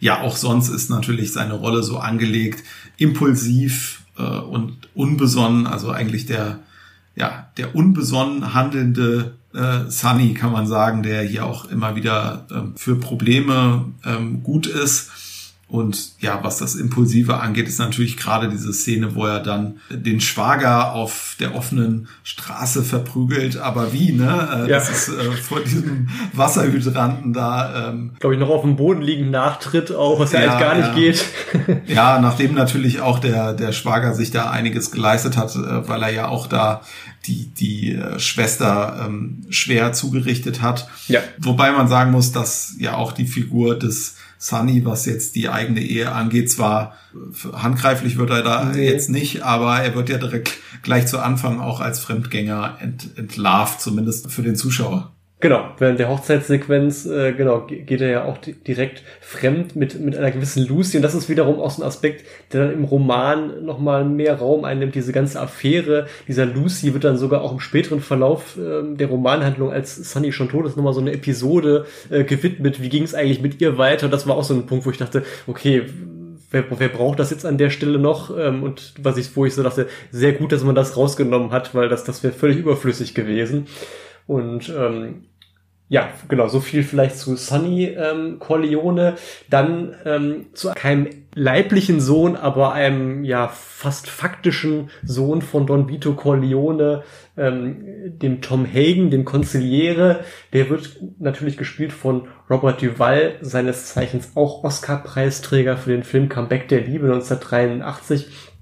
Ansonsten auch eine total beeindruckende und eine schon über viele Jahrzehnte spannende Karriere. Ist ja inzwischen schon über 90 und immer noch rüstig und aktiv.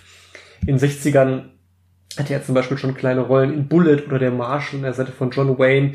1976 war er dabei in dem mehrfach Oscar prämierten Film Network an der Seite von Faye Dunaway. 1979 ähm, war dann auch bei Eclipse Now zu sehen. 1988 noch ein, wie ich finde, recht interessanter Film, äh, Colors, die Farben der Gewalt. Das ist so ein Cop-Drama mit Sean Penn, so, ein, so, eine Art Vorläufer vielleicht von Training Day, kann man ähm, sagen.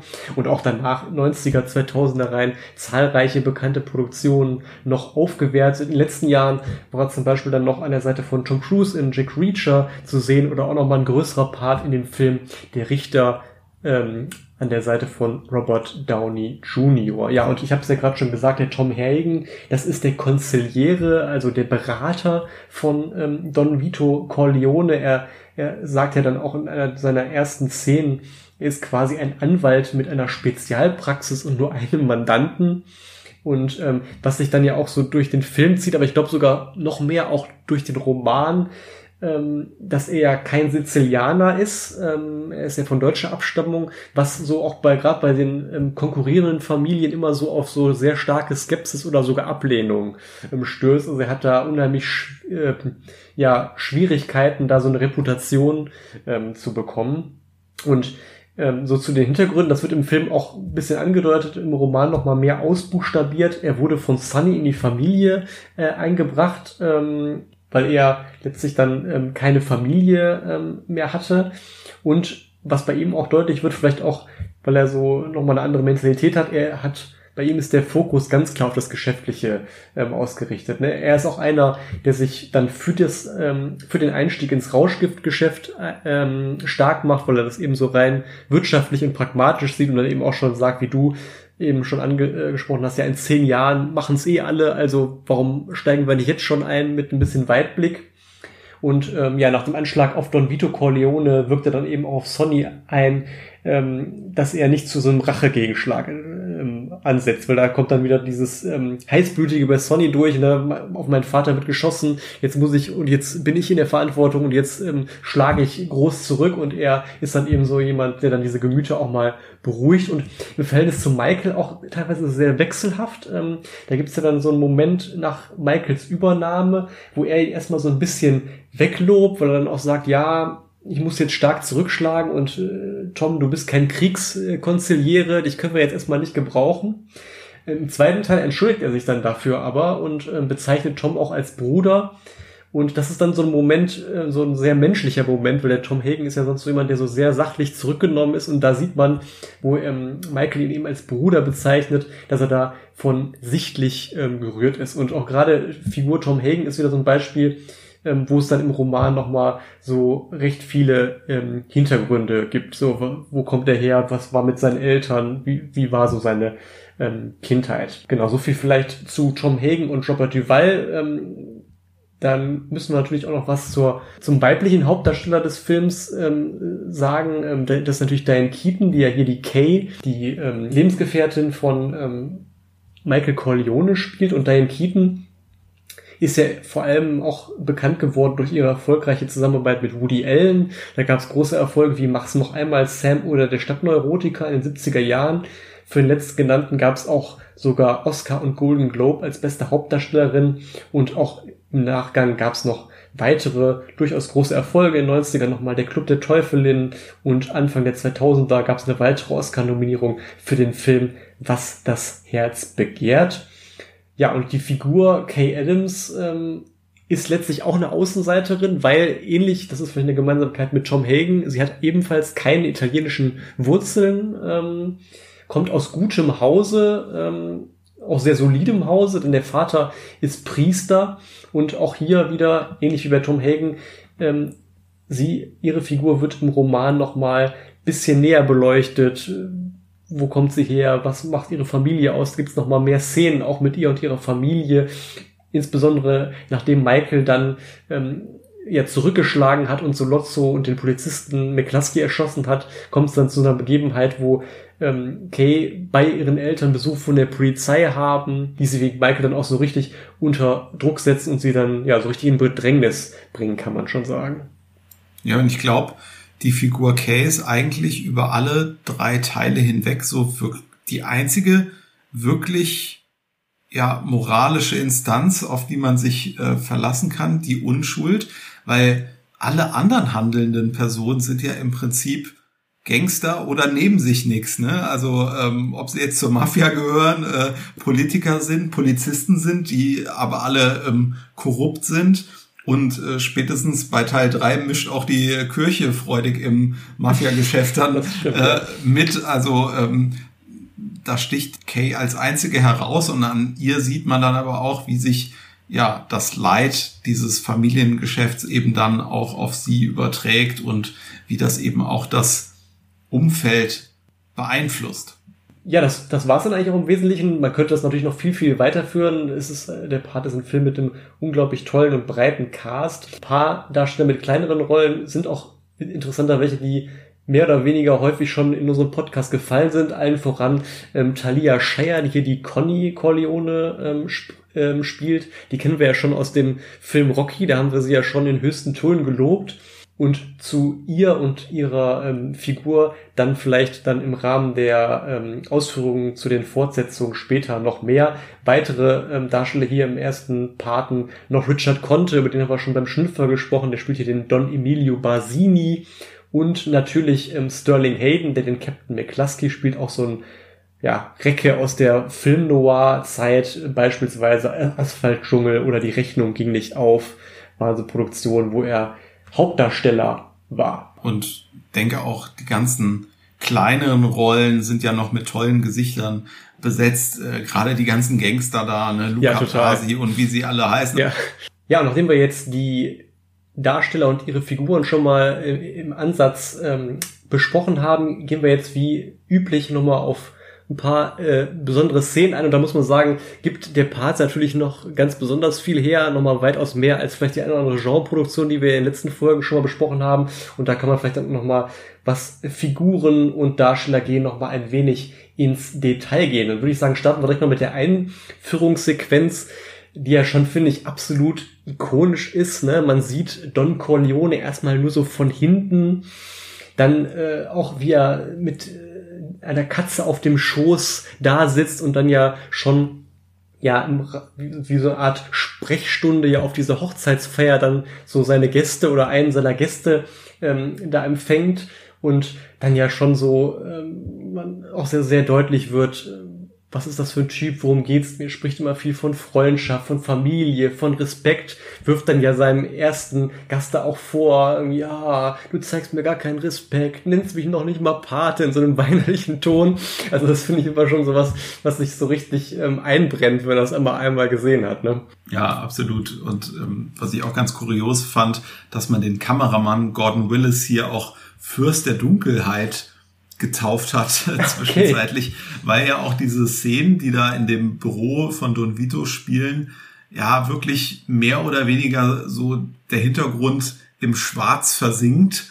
Und ähm, auch da war wieder, wie könnte es anders sein, Paramount dann erstmal ein bisschen irritiert, ob das denn so seine Richtigkeit hat. Aber es war tatsächlich eine bewusste Entscheidung, dass dieser düstere Hintergrund, also auch so ein bisschen den düsteren Hintergrund der Familie betonen sollte. Ja, und ich habe es ja gerade schon gesagt, diese man kann es ja wirklich Sprechstunde nennen, die ähm, spielt sich ja tatsächlich während der Hochzeit seiner eigenen Tochter ab, was ja auch ziemlich kurios irgendwie anmutet. Und diese Hochzeitsszene, das haben wir auch schon angedeutet, ist ja wirklich sehr, sehr episch, nimmt sehr, sehr lang, äh, sehr, sehr viel Raum ein.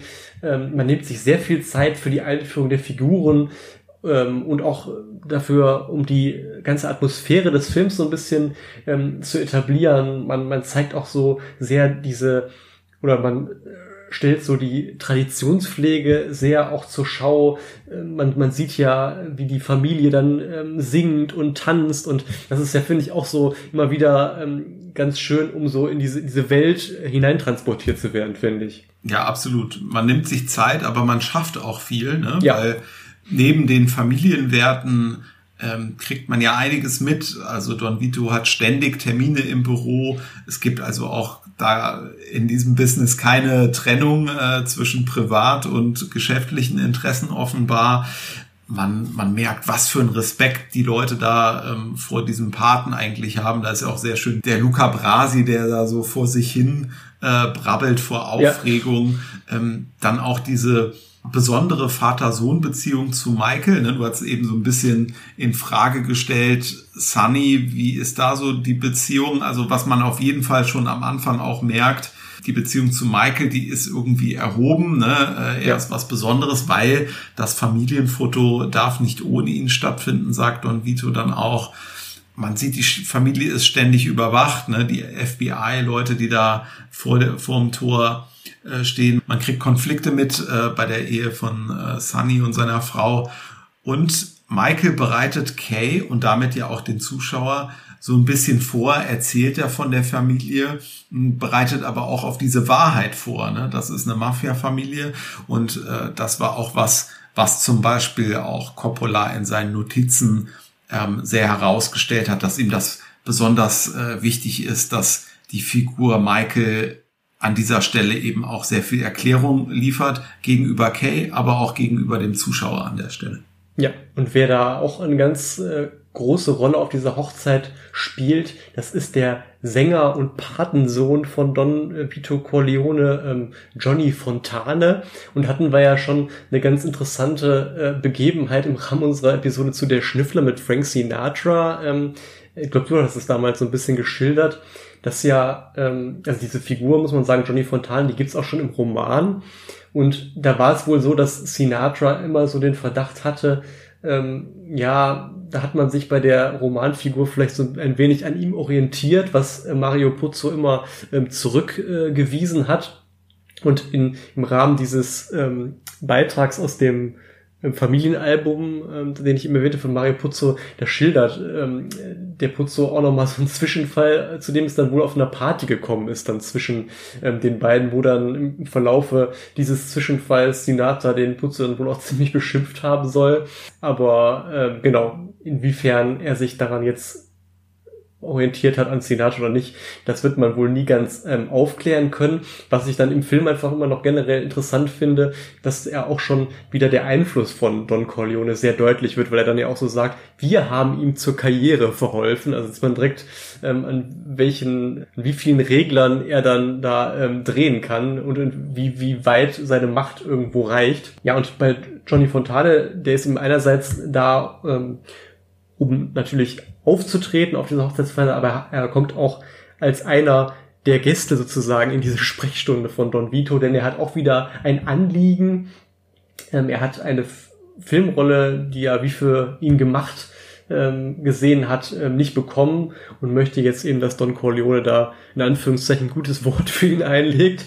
Und ähm, so kommt es dann ja auch und dann fällt ja, glaube ich, in diesem Kontext auch zum ersten Mal dieser, dieses berühmte Zitat, das du ja auch schon ähm, in der Ankündigung ähm, unserer letzten Folge gebracht hast, ähm, nämlich, dass Don Corleone dem Filmproduzenten, der dann Johnny einstellen soll, ein Angebot unterbreitet, das er nicht ausschlagen kann. Das kommt ja dann immer wieder. Und ja, nachdem der sich ja dann so ein bisschen querstellt, dieser Produzent, kommt es ja dann zu dieser, ja, auch, glaube ich, schon absolut berühmt gewordenen Pferdekopf- Szene, wo dann ja der Produzent eben nachts in seinem Bett aufwacht und dann äh, ja den blutüberströmten Kopf seines äh, sehr, sehr teuren und liebgewonnenen Pferdes wiederfindet, das dann ähm, ja, Handlanger von Don Vito eben, oder den dann Handlanger von Don Vito abgehackt haben und ihm dann als Großbotschaft ins Bett gelegt haben. Und ja, wie gesagt, ich finde ein absoluter Schockmoment und auch, ich meine, klar, in den 70er Jahren ging es mit dem ganzen Level so an Explizität in Filmen und auch im Hollywood-Kino ja so ein bisschen äh, los oder wurde ein bisschen mehr, aber ich glaube, äh, damals, Anfang der 70er Jahre, trotzdem denke ich mal, ein absoluter Schockmoment ähm, für das Kinopublikum. Und hier vielleicht auch wieder noch ganz interessant, die Figur des Johnny Fontane, mit der ist glaube ich, dann im Film relativ, äh, ja, die kommt da nicht mehr wirklich vor, glaube ich. Im Roman. Er taucht dann irgendwann in Las Vegas dann nochmal Ach doch, auf, auf dieser Party von Fredo, aber, mhm. genau. Aber ansonsten ähm, wird sie nicht mehr so ganz stark, ähm, kommt sie nicht mehr so regelmäßig vor. Im Roman wird die Figur doch noch sehr, sehr weiterverfolgt. Also da gibt's dann noch so eine Nebenepisode, wo er dann von Don Corleone Mittel bereitgestellt bekommt, auch um eigene Filme zu produzieren und was dann im Roman dann so ein bisschen dazu genutzt wird, nochmal auch so sehr hinter die Kulissen von Hollywood zu gucken und diese ganzen Ausschweifungen der damaligen Zeit. Aber generell auch wieder so ein Punkt, wo ich sage, okay, äh, das war wahrscheinlich ganz gut, dass man das dann für den Film so ein bisschen eingedämmt hat. Und ein anderer Schockmoment ist ja dann das Attentat auf ähm, Don Vito Corleone. Wir hatten es ähm, schon erwähnt und wir haben ja auch schon natürlich über Michael Corleone gesprochen, aber auch über Sonny. Aber es gibt ja noch den dritten Bruder Fredo, wo ja auch, ja, ich glaube, irgendwann später Don Vito so ein bisschen andeutet, ne, du hast eben gesagt, er hat äh, so ein bisschen gesagt, Sachen, die er sich anders vorgestellt hat, aber er sagt in irgendeiner Szene auch, glaube ich, so ein bisschen so, ja, Fredo ist halt Fredo, so, ne, ja. den nimmt man nicht ganz so ernst und speziell in dieser Szene merkt man natürlich auch nochmal, dass Fredo schnell überfordert ist in so ja, schwierigen Situationen, wie sie in diesem Business dann eben mal vorkommen. Und bei diesem Attentat ist er eben auch so ungeschickt, dass ihm da ähm, die Waffe aus der Hand fällt. Also dieser, dieser Fredo ist, ähm, kommt sicherlich für diesen Generationswechsel weniger ähm, in, in Frage, ist weniger emotional standhaft dann auch. Ja, und so ist es vielleicht auch mit ein Grund, dass Michael dann am Ende derjenige sein muss, der da so ein bisschen das Erbe antritt. Genau, und nachdem es dann eben zu diesem Schockmoment auch für die Familie ähm, Corleone gekommen ist, schließt sich dann ja äh, im Nachgang so eine abendliche ähm, Besprechung an. Und da ist, finde ich, noch ganz interessant zu beobachten, dass zu diesem Zeitpunkt Michael hier noch dieser Außenseiter ist, er ist noch so sehr außen vor. Sunny agiert hier eigentlich noch so als designierter Nachfolger, weil er auch wahrscheinlich einfach der älteste Sohn ist und das ja so logischerweise dann eigentlich die Nachfolge wäre. Und er gibt ihm auch noch so sehr die Anweisung, sagt, was er zu tun und zu lassen hat. Und so ein bisschen Wende ist dann in dem Moment, ähm, wenn Michael seinen Vater im Krankenhaus dann besucht und ihn dann im Zimmer alleine vorfindet, ohne Wachen, ohne Schutz, der ja eigentlich bestellt wurde und in dem Moment tritt er dann eben aus dieser hinteren Reihe heraus und wird dann mal selbst aktiv, ne? Ja, absolut. Und äh, natürlich sind so die Bilder von Don Vito am Schreibtisch, das sind so die ikonischen Bilder, die man im Kopf hat. Aber auch diese Szene ist eigentlich eine wirkliche Lieblingsszene in dem Film von mir, weil das so eine Spannungssequenz ist, die immer wieder funktioniert. Also auch wenn ich den Film äh, dann alle paar Jahre mal wieder gucke, ähm, da baut sich auch bei mir dann wirklich äh, die Spannung wieder auf, weil das so toll gemacht ist. Man hört dann diese Schritte auf dem Flur, da kommt jemand, es ist aber noch äh, niemand zu sehen, dann ähm, hat ja der Michael da in allerletzter Sekunde eben die Idee, äh, die Betten zu verschieben und wahnsinnig ähm, köstlich ja auch diese Szene, äh, wo dann dieser Freund, der eigentlich nur Blumen äh, bringen will, dann ja, eben derjenige ist, der da mit diesen Schritten ankommt. Und dann äh, so eine improvisierte Leibgarde abgeben muss, äh, so ein bisschen äh, unter dem Kommando von Michael. Und er letztlich, glaube ich, nachdem da dann äh, das Fahrzeug äh, mit den, mit den ähm, anderen Gangstern da vorbeifährt, so nervös ist, dass er kaum seine Zigarette halten kann. Also ja, äh, das ist dann doch äh, immer ja auch auch ein ganz amüsanter Moment. Ja, und dass es dann ähm, so ein bisschen zu einem Wendepunkt gekommen ist, das wird auch insofern deutlich, dass nachdem Michael dann zurück ins Haus äh, gekehrt ist oder ins Haus zurückgekehrt ist, er dann anschli anschließend schon erstmals in dieser, ja, ich nenne es jetzt mal Chefpose im Sessel sitzt, wie es dann ja später regelmäßig tut und dann ja auch anfängt, so einen Plan zu schmieden, für das Treffen mit Zolotze und diesem Polizeikapitän, der, das muss man vielleicht auch dazu sagen, im Rahmen dieser Krankenhaus-Szene ihm dann ja noch ordentlich eins übergebraten hat und ihm dann ja auch äh, unter ihm eine schwere Verletzung zugefügt hat, die ja auch so ein bisschen dazu, dafür sorgt, dass er dann ähm, ja zu diesem Racheplan dann auch bereit ist. Ne? Ja, ganz wichtige Schlüsselszene, da bietet Michael ja den Doppelmord dann äh, an und das ist sicherlich so ein bisschen der Moment, wo er sein Schicksal dann äh, besiegelt. Ne? Und ähm, er wird ja im ersten Moment auch nicht so ernst genommen, da lachen ihn noch alle aus, ihm wird da irgendwie so äh, eben unterstellt, naja, ach, jetzt bist du gleich rachsüchtig hier, weil du mal eine reinbekommen hast, so nach dem Motto. Und dann nennt er ja genau das, was dann immer so das Credo ist. Er sagt, nee, nee, rein geschäftlich hier, wir können jetzt nicht warten. Ne? Ja, und muss man sagen, der endgültige Wendepunkt, von da ist an es auch keinen Schritt oder keinen Weg mehr zurück für ihn gibt, ist dann natürlich, ähm, oder sind dann natürlich die Vorkommnisse in dem Lokal, wenn er mit ähm, Solozzo und McCluskey dann äh, zusammentrifft und diese beiden dann ja auch letztlich tötet, kann man sagen, von dem Moment an ist er wirklich im Geschäft. Ja, und auch wie das inszeniert ist, wieder dann eben in diesem kleinen italienischen Restaurant, wieder eine absolut grandiose Spannungssequenz, wo wir ja auch so eine protokollartige Schilderung haben, weil wir vorher schon eingeweiht werden. Wie muss sich Michael da verhalten, ähm, wie muss er irgendwie mit der Waffe dann umgehen, damit das irgendwie alles funktioniert. Und zu dem Zeitpunkt ist man ja Michael äh, noch nicht in seiner weiteren Entwicklung gewöhnt. Also man fiebert mit ihm da schon irgendwie mit. Man könnte auch sagen, man begeht den Mord da so ein bisschen äh, mit, weil das Publikum eben eingeweiht ist von ähm, Anfang an und dann mit ansehen muss, wie Michael ja vor Aufregung diese Regeln kaum befolgen kann. Und das ist eben auch in diesen Notizen von Coppola sehr klar herausgearbeitet, wie wichtig ihm diese Szenen waren. Also da hat er ähm, im Prinzip die Seite, die Passagen dick unterstrichen, ganz interessante Punkte, die er da auch am Rande aufgeschrieben hat. Also der Name Hitchcock steht groß da. Ne? Ähm, da hat er sich orientiert ähm, ähm, an diesem Hitchcock-Prinzip des Spannungsaufbaus. Er hat auch geschrieben, dass er sich hier Zeit nehmen sollte für Details, dass ähm, diese Auflösung äh, die, dieser Buchseiten hier besonders viel Aufmerksamkeit braucht und er hat wörtlich dahingeschrieben, das Publikum soll äh, mitfiebern und denken oder sagen, drop it, drop it, also die Waffe. Es wird Michael ja da immer gesagt, also bloß die Waffe ähm, schnell fallen äh, lassen und genauso soll man eben da auch mitgehen.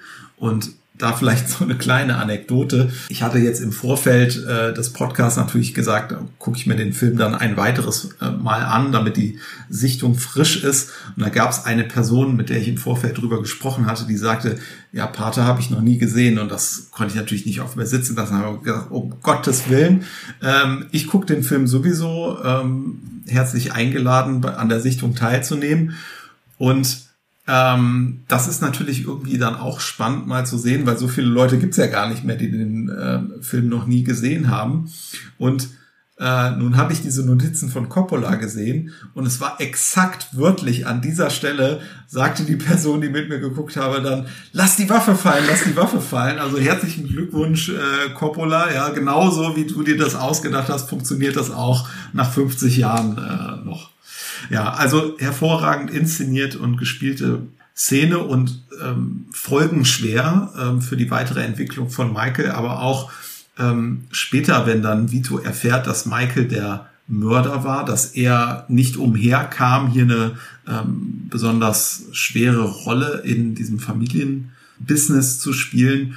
Und auch das belegt dann wieder so diese ja, herausgestellte Vater-Sohn-Beziehung, ähm, Vito wollte eigentlich nicht, dass Michael da äh, im Prinzip dieses Erbe antritt. Er hat vielleicht ein bisschen darauf gehofft, dass er ein besseres Leben oder zumindest ein unbeschwerteres äh, führen könnte. Ja, und da fällt mir jetzt an dieser Stelle ein, das kann man vielleicht noch einbringen. Ich glaube, im Film wird ja auch dann gar nicht mehr so deutlich, weil ja Michael dann erstmal ähm, einen Aufenthalt in Sizilien hat und man ja auch sagt, ja, du musst erstmal raus das muss erstmal vertuscht werden. Dann wird aber, glaube ich, gar nicht mehr im Film so deutlich, wie sich das dann auflöst, diese ganze Mordgeschichte, oder? Weil im Roman wird dann relativ äh, ähm, deutlich nochmal geschildert, dass man dann ja auch wieder jemand, der, der, der ihnen noch einen Gefallen schuldet, gewissermaßen dann dazu verdonnert, dass er dann die Tat auf sich nimmt und dann für Michael quasi dann die, die, die Todesstrafe auf sich nimmt und verurteilt wird. Das wird ja im Film, glaube ich, nicht so deutlich. Nee, ich glaube, da kommt dann relativ danach dann dieser ähm, Umbruch, dass man dann in Sizilien. Genau, aber, aber so diese ganzen Aufführungen hat es verläuft so ein bisschen im Sande irgendwie, habe ich mal das Gefühl. Genau, aber jedenfalls, als er dann im Film zurückkehrt, ähm, und dann natürlich auch die Nachfolge antritt, spätestens als Sunny dann tot ist, ist ja klar, der Nachfolger kann ähm, nur Michael werden, weil Fredo ist, wie du schon sagst, gesagt hast, ja absolut ungeeignet. Und als er dann die Nachfolge antritt, muss man sagen, hat Michael wirklich auch absolut ambitionierte Ziele, ähm, denn er, das macht er, glaube ich, auch im Gespräch mit Kay dann ähm, deutlich, er, er will mittelfristig komplett auf legale Geschäfte umsteigen. Ja, haben wir ja auch vorhin schon mal gesagt, also dieser Wunsch auszusteigen, sauber zu werden, das ist so ein bisschen das, das ewige Thema bei den Mafia-Film-Protagonisten. Und äh, ich glaube, hier sagt er dann irgendwie auch nochmal, ja, ähm, die Corleone-Familie wird in fünf Jahren völlig legal leben. Und an der Stelle ist es, glaube ich, in der Figur von Michael auch noch ein wirklicher Glaube daran. Und äh, später weiß man so, ja, nach und nach, gerade Teil zwei und so weiter, schwindet dann vielleicht auch ein bisschen der Glaube, ob das denn noch wirklich so aufgehen wird. Also die fünf Jahre sind es dann eh nicht mehr, aber wir wissen ja dann, ähm, das ist ein Kampf gegen Windmühlen, der auch niemals gewonnen wird. Ja, definitiv. Da wird er so ein bisschen von der Realität dann auch ähm, eingeholt. Ja, und jetzt habe ich ja gerade schon gesagt, ähm, Fredo ähm, absolut ungeeignet. Michael muss die Rolle ausfüllen und ähm, wieso die ähm, ja, Rangordnung innerhalb der Familie ist, finde ich, wird dann auch schon sehr schön deutlich, als sich dann Michael und Fredo das erste Mal wiedersehen, nachdem Michael quasi die Nachfolge des Vaters angetreten hat. Da lädt Fredo ihn ja, ähm, ja nach Las Vegas, wo er, wo er wenn man so will, outgesourced wurde, um da so ein bisschen so dem, dem Glücksspiel ähm, nachzugehen oder den, den Glücksspielgeschäften der Familie nachzugehen. Und ähm, ja, da, da merkt man so diese treffen so absolut zwei ungleiche äh, Brüder aufeinander. So, das hat mich so ein bisschen an die an die Konstellation erinnert, wie es auch bei den bei den Buddenbrooks ja ist. Ähm, und also Fredo ist da gewissermaßen, wenn man so will, das was was Christian Budenbrook bei den bei den Budenbrooks ist äh, wovon es ja übrigens auch eine ganz tolle Verfilmung aus den 50er Jahren gibt, wo dieser eben dieser Christian Budenbrook äh, von Hans Lothar äh, kongenial gespielt wird, über den wir ja in unserer Folge zu den vier Schlüsseln schon gesprochen haben. Und dieser Christian Budenbrook ist eben genau wie Fredo Corleone einer, der durch seine Lebensnatur eben dem Geschäft eher abträglich ist als zuträglich. Und genau, Christian Budenbrook ist ja auch kommt ja auch nicht in Frage, um da die Geschäfte der Budenbrooks weiterzuführen. Und so ist es eben auch äh, hier bei unserem Fredo. Und man sieht auch bei diesem Zusammentreffen, ja, der hat einen absolut äh, zweifelhaften Lebenswandel scheinbar. Also das Geld ist ihm offenbar zu Kopf gestiegen, weil er dann ja für den Michael da so eine völlig opulente und übertriebene Willkommensfeier da arrangiert mit irgendwie zig Prostituierten und dann auch wieder den Johnny da vorkart, um dann irgendwie eine, eine Gesangsnummer dann da zu bieten. Und wenn man auch den, den Michael ja schon so ein bisschen kennt, weiß man ja auch eigentlich, ähm, müsste der Fredo ja auch wissen, dass, dass Michael von sowas irgendwie gar nichts hält, dass er ihm da überhaupt gar keine Freude mit bereiten kann. Aber ähm, dauert dann aber eigentlich keine 30 Sekunden, weil ja. klatscht er da irgendwie in die Hände und sagt, so Kinder, die Party ist vorbei, verschwindet mal. Ja. So, so weit ist er dann doch noch, dass er das dann diese ähm, Signale von Michael dann doch noch versteht. Ähm, also der Michael ist eben von diesem, ja, dieser besonderen Form des Empfangskommandos, äh, ja, wie man es als Zuschauer eigentlich auch schon ahnt, alles andere als begeistert.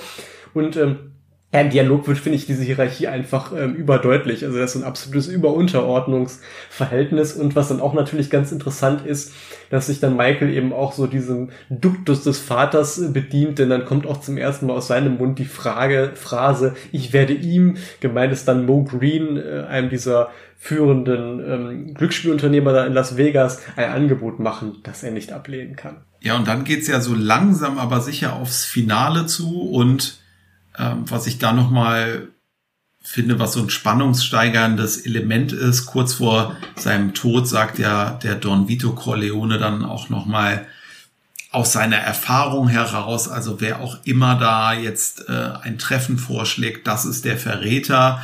Und im Prinzip danach kommt so das Großreine machen, ähm, denn da wird der Verräter dann, äh, dem wird sich entledigt, aber auch vielen anderen Konkurrenten und das Ganze ist dann auch nochmal ähm, sehr interessant aufgelöst, äh, nämlich über so eine Parallelmontage. Ne? Genau, also inszenatorisch nochmal sehr, sehr beeindruckend. Also genau, es gibt so eine Parallelmontage. Einerseits ähm, die Ermordung diverser Konkurrenten, also einmal dieser Verräter, dann Mo, der eben genannte Mo Green aus Las Vegas ist auch dabei, weil der eben dieses Angebot, was man eigentlich nicht ausschlagen kann, dann eben doch ausschlägt und das ist dann eben der große Fehler. Und äh, auf der anderen Seite ähm, parallel montiert gewissermaßen ist dann eben die Taufe von Michaels Nichte, was natürlich dann zu total heftigen Gegensätzen führt. Ne? Auf der einen Seite haben wir hier das junge Leben, was gefeiert wird auf der Taufe, auf der anderen Seite ähm, reiht sich Tod an Tod, also Unschuld und Schuld äh, stehen sich gegenüber und ja, während einige Männer auf Michaels Anwesenheit eben brutale Morde begehen, wohnt er da der Taufe bei. Man kann auch andererseits sagen, äh, oder es pointiert äh, zum Ausdruck bringen, der Pate wird nochmal Taufpate. Also äh, ganz, ganz äh, kurios irgendwie, was da so aufeinander trifft. Und was dann auch noch bemerkenswert ist, eben, du hast ja gesagt, es kommt so zum großen Reinemachen, also wo es sein Vater eben mit Diplomatie äh, versucht hat ähm, und für den einen oder anderen eventuell dann auch Schwäche gezeigt hat, äh, muss man sagen, bringt Michael eben mit dieser gebündelten Aktion, ohne es jetzt werten zu wollen, äh, irgendwo auch Stärke ähm, zum Ausdruck. Und ähm, ein weiteres Duftzeichen ähm, setzt er dann ja auch insofern, als er auch ja, letztlich vor, vor der Familie äh, keinen Halt macht, denn er lässt ja dann sogar auch noch seinen Schwager, ähm, den Mann von Conny, ähm, ermorden. Ähm, und da fand ich wieder, als ich den Film gesehen habe, sind mir dann Ausführungen ähm, von James Bond-Folgen äh, wieder eingefallen, weil da ja auch mehrfach so Szenen hatten, wo wir gesagt haben, ah, da werden irgendwelche Handlanger auf so sehr umständliche Weise ähm, getötet, was irgendwie gar nicht so nötig wird. Das ist hier im Grunde auch so, weil man diesem Schwager dann erstmal ähm, ja, so nochmal so eine Ansprache an ihn hält im, im Haus und dann ihm erstmal ein Flugticket in die Hand drückt, so nach dem Motto, ja, äh, verschwinde jetzt, hier hast du ein Ticket, äh, flieg. Und dann steigt er ins Auto und wird dann im Auto erdrosselt, wo ich dann auch denke, okay, da hätte man ihn eigentlich auch schon in der Wohnung irgendwie töten können oder eben erdrosseln können. Ähm, wozu braucht es das jetzt noch dieser Übergabe des Flugtickets und ähm, dem Einsteigen in den Wagen? Aber gut. Ähm, aber hier ist dann auch schon deutlich, ähm, dieses Konfliktpotenzial, was innerhalb der Familie vorherrscht und was sich auch dann für Michael gerade auch im zweiten Teil dann mehr oder mehr zum Problem wird, ähm, dem er auch dann nicht mehr so ganz Herr wird. Die Schwester, also Conny, deren Mann ja hier dann getötet wurde, man merkt, die ahnt oder weiß vielleicht sogar, ähm, dass Michael, also ihr eigener Bruder, hinter dem Tod des Ehemannes steht. Also einerseits werden die Familienwerte so hochgehalten, ne? aber auch Michael macht dann keinen Halt davor, die Schwester die Schwester zur Witwe zu machen. Und da kommt ja dann auch noch mal so ein Moment, der wirklich auch die Wahrnehmung von Michael, finde ich, noch mal so nachhaltig verändert, weil äh, da kommt es nämlich dazu, dass er ja trotz all der ähm, düsteren Dinge, die diese Familie umgeben, doch noch mal etwas ist, was ja dem dem Ganzen jetzt noch mal eine, so eine Schwere gibt, denn ähm, er kommt um eine ja besonders schwere Lüge auch im Prinzip nicht mehr herum gegenüber einer Person, wo er vergleichsweise offen bisher war. Ne? Genau, nämlich äh, Kay, ähm, seiner Frau, ähm, indem man nämlich ihr dann gegenüber bekundet, ähm, dass er an der Ermordung des Schwagers nicht beteiligt äh, gewesen wäre, nachdem sie sich da eben ähm, bei ihm, bei ihm da diesbezüglich nachfragt, wo man natürlich dann auch so denkt, hm, warum macht er das jetzt? Hat er also scheinbar ja vielleicht dann doch kein richtiges, in letzter Konsequenz, kein richtiges Vertrauen zu ihr oder vielleicht auch irgendwie Verlustängste. Ähm, und was dann eben auch interessant ist, so die erste Reaktion ist dann erstmal so Erleichterung. Er weiß, dass das der endgültige Bruch mit ihr ist, wenn er das ausspricht. Ne? Ja, absolut. Ja, richtig, korrekt. Ja, und dann finde ich auch nochmal interessant, danach ähm, erste Reaktion bei Kay so Erleichterung, so denkst, oh, gut, äh, dass, dass er, er da nicht dran beteiligt ist. Ähm, aber das hält dann auch nicht lange vor, weil es dann eben dazu kommt, ich glaube, so die, ich glaube, die Tür äh, steht dann so ein Stück weit offen und er hascht dann so einen Blick ins Nebenzimmer, wo dann eben ja, Michael in seiner typischen Don-Pose dann auf dem Stuhl sitzt und dann eben von Vertrauten ja mit Handküssen ähm, versehen wird und geht die Kamera so ganz klar auf ihr Gesicht und an ihrem Blick kann man dann sehen, dass sie in dem Moment registriert, ähm, ja, dass Michael sie wohl belogen hat, weil er ja eben offenbar dann doch ja der Don ist und dann zu solchen Taten absolut fähig. Das ist dann letztlich auch wieder ein grandioser Bogen zum Anfang, denn da hört es ja so ein bisschen so auf, wie der Film auch angefangen hat. Insofern äh, haben wir die besonderen Momente hoffentlich nochmal ganz gut rausgearbeitet. Wo wir jetzt noch nicht drüber gesprochen haben, ist die Musik. So sehr der Pate ein Klassiker der Filmgeschichte ist, so sehr kann man bestimmt auch sagen, dass die Musik von Nino Rota hier ähm, ein Klassiker der Filmmusikgeschichte ist. Gibt's ja einmal diesen Gottfaser äh, Waltz, der Maiden-Title im Prinzip, beginnt ja schon am Anfang auf Schwarzbild, die Trompete, ähm, wie die Ouvertüre in der Oper wird das hier aufgefahren mh, sehr einprägsam. Dann gibt's dasselbe Musikstück ja in unterschiedlichen Musikformen auf der Hochzeit, aber auch in so einer ja äh, ganz seltsam aus dem Takt geratenen äh, Variante bei dieser Einschüchterung des Filmproduzenten mit dem Pferdekopf. Wohl noch berühmter dann aber das Liebesthema, das äh, Love-Theme. Das ist im Prinzip das, was man so als erstes direkt im Kopf hat, wenn man an den Paten denkt. Ähm, das unterstreicht den Film auch genial. Einerseits irgendwie so eine liebevolle Melodie, aber auch mit einer gewissen Schwere und sehr authentisch. So stellt man sich das jedenfalls vor, weil ja, da schwingt auch Sizilien äh, irgendwie mit, wie in so einem guten Rotwein aus Sizilien. Das kann man auf jeden Fall sagen. Und was in jedem Fall ähm, hier festzustellen ist, ne, dieses Musikthema ist wirklich unverkennbar. Da reichen Total. ja ein paar Akkorde ja. und dann ist man direkt wieder drin. Was mich überrascht hat, äh, die Oscar-Nominierung, die es hier für Nino Rota gab, wurde letztlich zurückgezogen, da er dieses Thema, über das äh, ich gerade gesprochen habe, in einem früheren Film schon eingesetzt hat. Hm. Da ist es ein bisschen anders gespielt. Es klingt jetzt auch äh, erstmal sehr skandalös, naja, er hat sich selber kopiert. Ne? Also er, das ist ein Stück von ihm. Es klingt auch äh, ein bisschen anders in diesem Film, aber ja, dieses Arrangement, diese äh, Idee gab es auf jeden Fall schon. Deswegen ähm, ja, hat er es hier letztlich perfektioniert, so kann man es vielleicht ausdrücken. Und den Oscar gab es dann aber, glaube ich, später beim äh, zweiten Teil des Paten. Wer sich im Detail dafür nochmal interessiert, Score Snacks ist so eine Reihe vom SWR 2. Da geht es um Musik der Lieblingsfilme. Da gibt es auch eine Episode der Pate, so klingt die Mafia. Da ist so circa zehn Minuten nochmal im Detail ähm, die Filmmusik hier ähm, besprochen. Also wer da nochmal ein bisschen tiefer einsteigen möchte, kann das gerne an der Stelle tun, vielleicht noch als Tipp.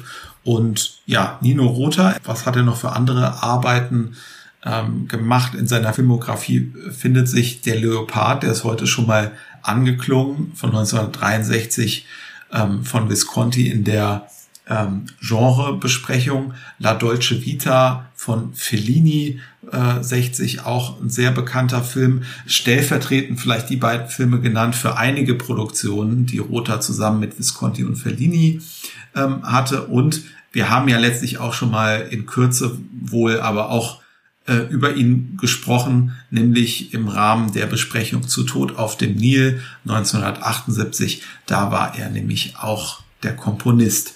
Ja, und dann sind wir, glaube ich, Teil eins der Pate soweit durch und wollen natürlich nochmal abschließend äh, in Richtung Fazit ein paar Worte verlieren. Genau, machen wir einen Strich drunter. Ich glaube, das ist jetzt auch wieder so ein äh, Teil, da könnte man gerade beim Party jetzt ganz viele ähm, Ausführungen zu machen. Ich versuche mich mal ein bisschen kurz zu halten. Ich würde sagen, der der Pate hat den Status als Meisterwerk äh, ab, absolut ähm, zu Recht. Ähm, der Film ist absolut edel äh, inszeniert, ähm, hat lebt von seinen durch eigentlich fast durchweg äh, aber besonders an der Spitze des Casts natürlich faszinierenden schauspielerischen Leistungen. Ich denke da eben vor allem auch an Marlon Brando und auch schon dann äh, Al Pacino, äh, die Musik von Nino Rota, die du gerade jetzt ja auch nochmal gewürdigt hast, die ähm, äh, spielt da auch nochmal rein. Ähm, das haben ja viele so Meisterwerke an sich, dass dann auch die Filmmusik einfach nochmal besonders klasse ist und dann dem Ganzen nochmal so ein Stück weit vielleicht die Krone ähm, aufsetzt. So ist es hier beim Pate, finde ich auch wieder.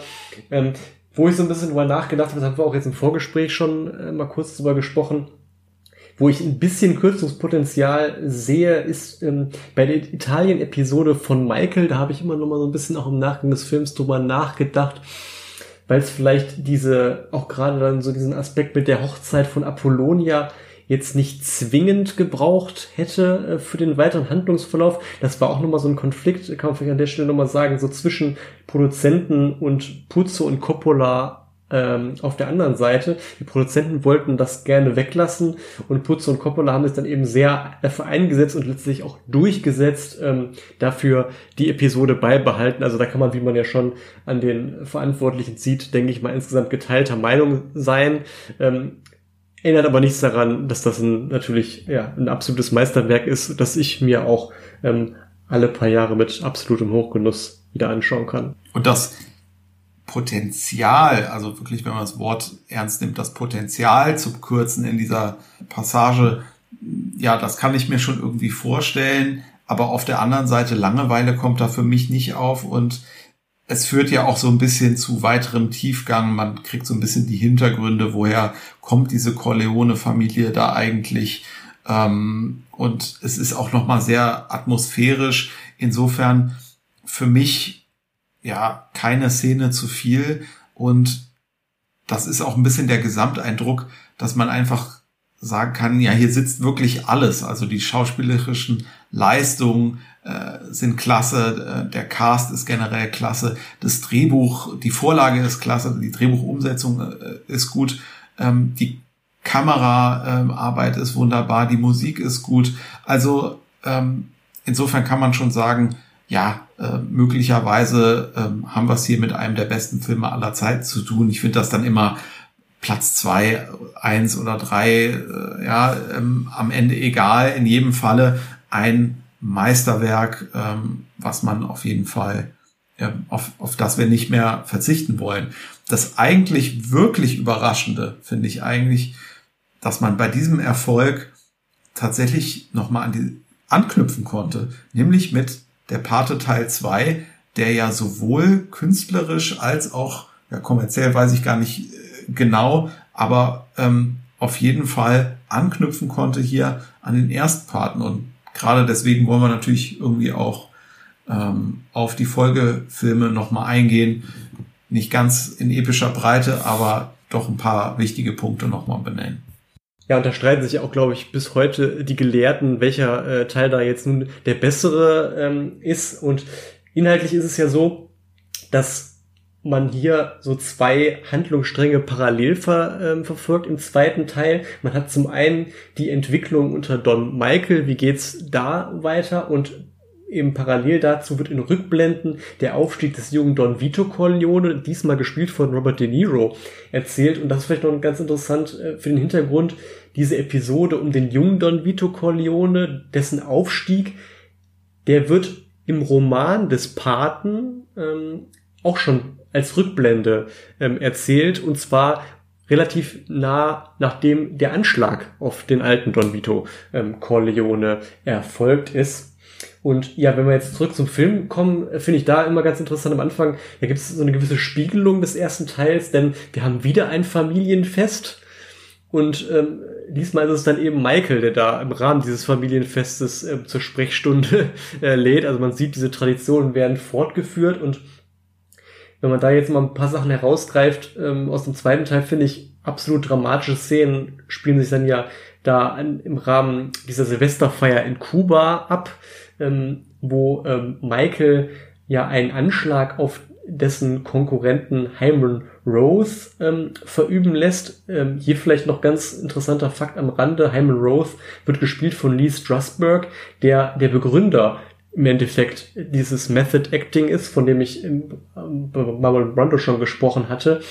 Und ähm, er, also Lee Strasberg, war gewissermaßen auch der Lehrer von Al Pacino am New Yorker Actors Studio. Also da sind gewissermaßen dann eben Lehrer und Schüler im Film aufeinander getroffen. Und ja, ein weiteres finde ich absolute Schlüsselszene dann schon wo sich dann auch schon, finde ich, das Ende so ein wenig abzeichnet, ist dann auch dort in Kuba, wo ähm, Michael dann anlässlich der Feierlichkeiten ja, in, ich möchte was sagen, in so einen Emotionsrausch gerät und dann Fredo eben äh, ja, ja leidenschaftlich irgendwie küsst und ihm dann aber auch offenbart in dem Moment, ähm, dass er von dessen Verrat weiß, weil das ist dann auch in dem Film in, in, diesem Zeitpunkt so ein Thema, wer hat ihn verraten, weil ja am Anfang da auch so ein Anschlag auf Michael ähm, verübt wird. Und in diesem Moment, wo er ihm eben küsst und ihm sagt, ich weiß, dass du der Verräter bist, da deutet sich, finde ich, dann auch schon ähm, das Ende der Beziehung der beiden an. Und ähm, zum richtigen Eklat kommt es dann ähm, weit später im Film, dann im Bootshaus, ähm, wo es dann nochmal zu so einem Streit kommt. Fredo hält ihm dann entgegen, ja, ich bin da übergangen worden, eigentlich hätte ich doch Vaters Nachfolger werden müssen und nicht du. Und Michael, ja, ihm dann Sachen ent, entgegenhält, ähm, ja, wo es einem irgendwo kalt den Rücken runterläuft, finde ich, wo er dann sagt, du bist nichts wert, weder als Brüder noch als Freund, du existierst nicht mehr für mich. Also äh, schlimmer kann man eigentlich wirklich so eine Familienbeziehung in Worten kaum zu Ende bringen. Man sagt, du existierst nicht mehr für mich. Und ja, spätestens hier muss man dann sagen, ist dann auch das Schicksal von Fredo besiegelt, auch wenn es dann formal auf der sich später anschließenden Beerdigung der Mutter nochmal zu so einer Form, ja, zu einer Versöhnung kommt aber da ist im Grunde schon klar, äh, Fredo hat keine Zukunft mehr. Und du hast es ja auch schon angedeutet, ähm, ja, privat geht's im Grunde äh, im Laufe der Reihe oder der, der Trilogie immer weiter den Bach runter. Er wird immer er vereinzelt immer mehr Michael. Und ähm, das zeigt sich eben auch dann in dieser Ehekrise mit Kay. Ähm, die ja dann auch eskaliert, als Kay Michael gegenüber erklärt, dass sie ihr Kind noch dazu, muss man sagen, einen Jungen, also einen möglichen Nachfolger, ähm, abgetrieben hat. Und das ist auch, finde ich, wieder so ein Moment in dem Film, als sie ihm das sagt, der Blick von El Pacino, das ist, finde ich, absolut äh, höchste Schauspielkunst und rechtfertigt im Grunde allein immer schon, sich den Film nochmal drei Stunden anzugucken, nur um diesen Blick irgendwie zu sehen in dieser Szene. Ja, also absolut äh, grandioser Moment, ja. Ja, da ist äh, zu diesem Zeitpunkt eben keine Liebe mehr übrig zwischen Kay und Michael, ganz offensichtlich nicht. Und äh, ich finde, es gibt vorher auch schon so eine Szene, die man immer sehr schwer nur aushalten kann. Da, äh, da steht nämlich äh, Kay in in der Tür oder vor der Tür äh, und hat, glaube ich, gerade die Kinder äh, holt holt die, glaube ich, ab oder bringt sie äh, und ja, er schlägt ihr herzlos ähm, ja in so einem Moment, wo sie noch mal so ein bisschen ja ihn ihn so anschaut nach dem Motto, naja, ähm, weiß ich nicht, vielleicht ist da noch irgendwas zwischen uns oder äh, schlägt er die Tür ja einfach kommentarlos äh, zu und ja, das ist auch auch so ein Moment schwer zu ertragen, sage ich mal. Ja, definitiv. Und was dann ja ganz bemerkenswert ist, äh, wir haben ja gesagt, ähm, Pate 1 schon absolutes Meisterwerk Oscar prämiert, aber der Pate 2 hat sogar noch mehr Oscars gewonnen, nämlich sechs Stück, unter anderem bester Film und auch diesmal beste Regie. Ähm, ist bei der IMDb auch immerhin auf Platz 4 gelistet, Pate, Pate 1, Platz 2, Pate 2, Platz 4. Und ja, im Endeffekt muss man sagen, ich habe es ja auch schon gesagt, streiten sich so ein bisschen die Gelehrten, welcher Teil jetzt überhaupt der bessere ist, was ja auch schon viel über die Qualität der Fortsetzung ähm, aussagt. Bei mir ist es so, wenn ich mich jetzt entscheiden müsste, wäre, glaube ich, Teil 1 auch ganz knapp vorne. Ist so im Gesamtpaket nochmal der etwas stimmigere Film. Ich finde auch, man vermisst dann ein Stück weit vielleicht ähm, Marlon Brando und James Caan aus dem ersten Film, weil sie eben auch da sehr, sehr stark waren, dieses Ensemble halt nochmal ein bisschen runter machen, so, so grandios Al Pacino das auch alleine im Grunde ähm, schultert, ähm, diesen Film.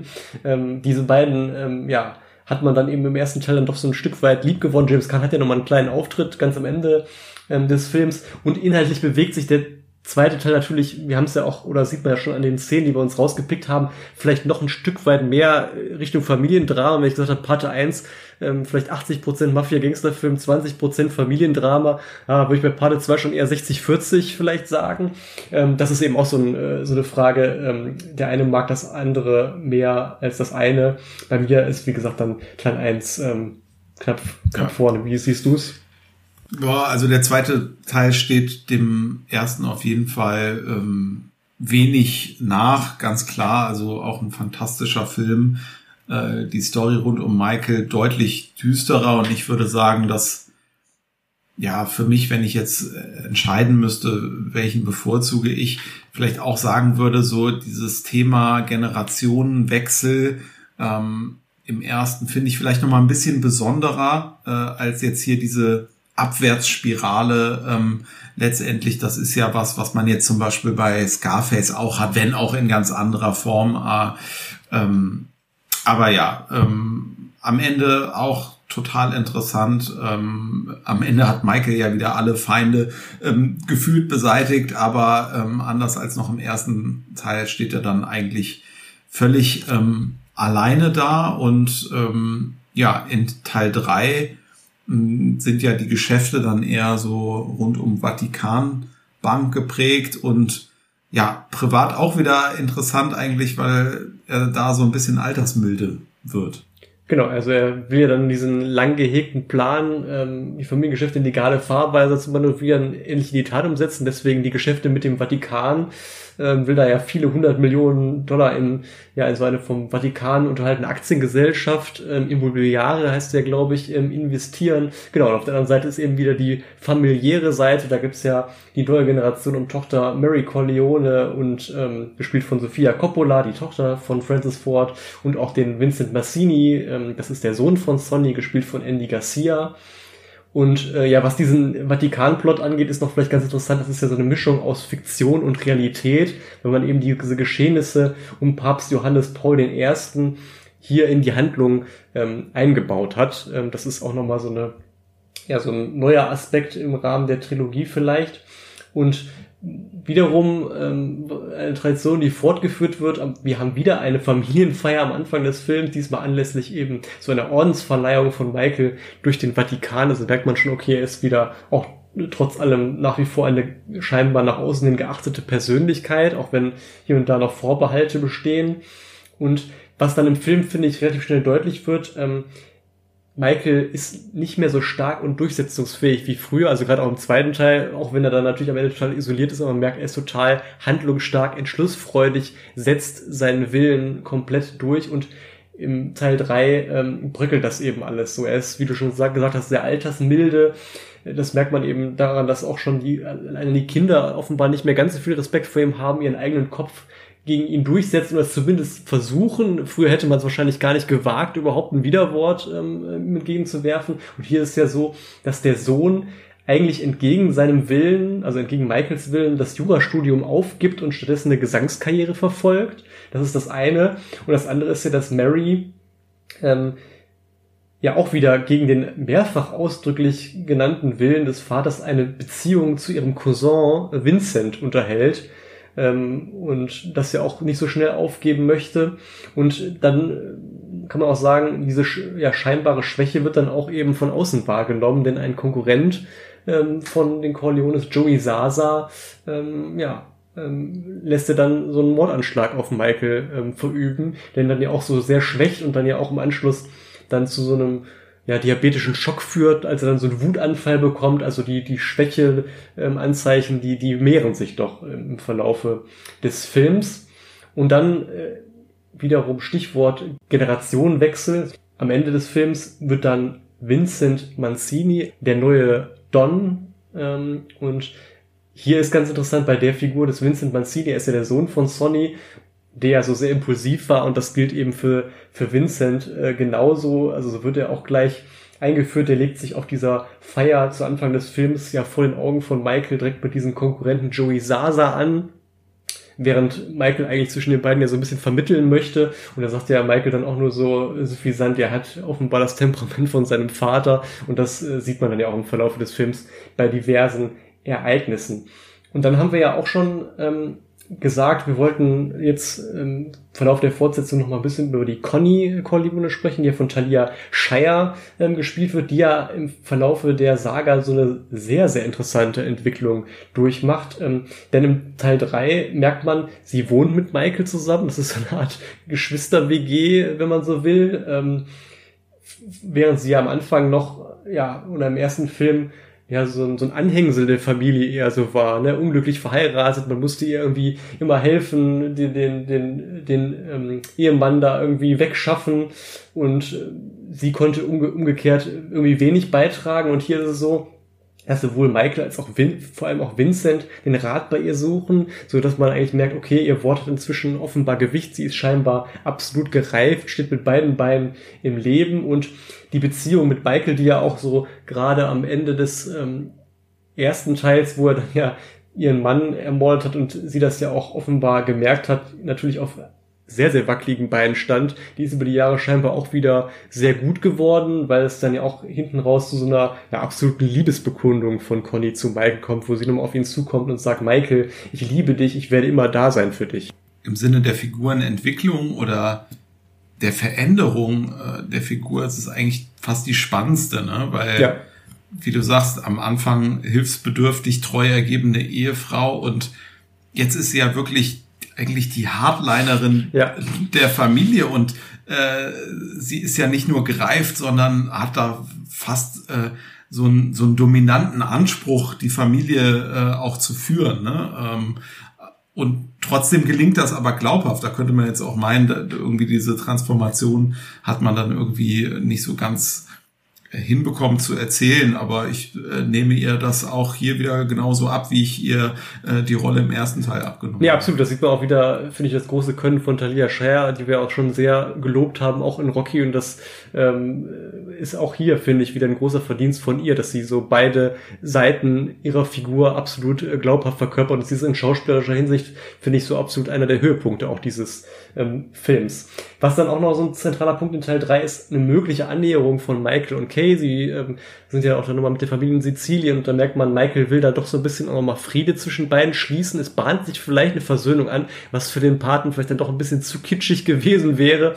Und dann kommt es ja auch wie man nicht anders erwarten äh, kann, dann doch immer noch wieder zu gewaltvollen Zwischenfällen, dann auch in Sizilien.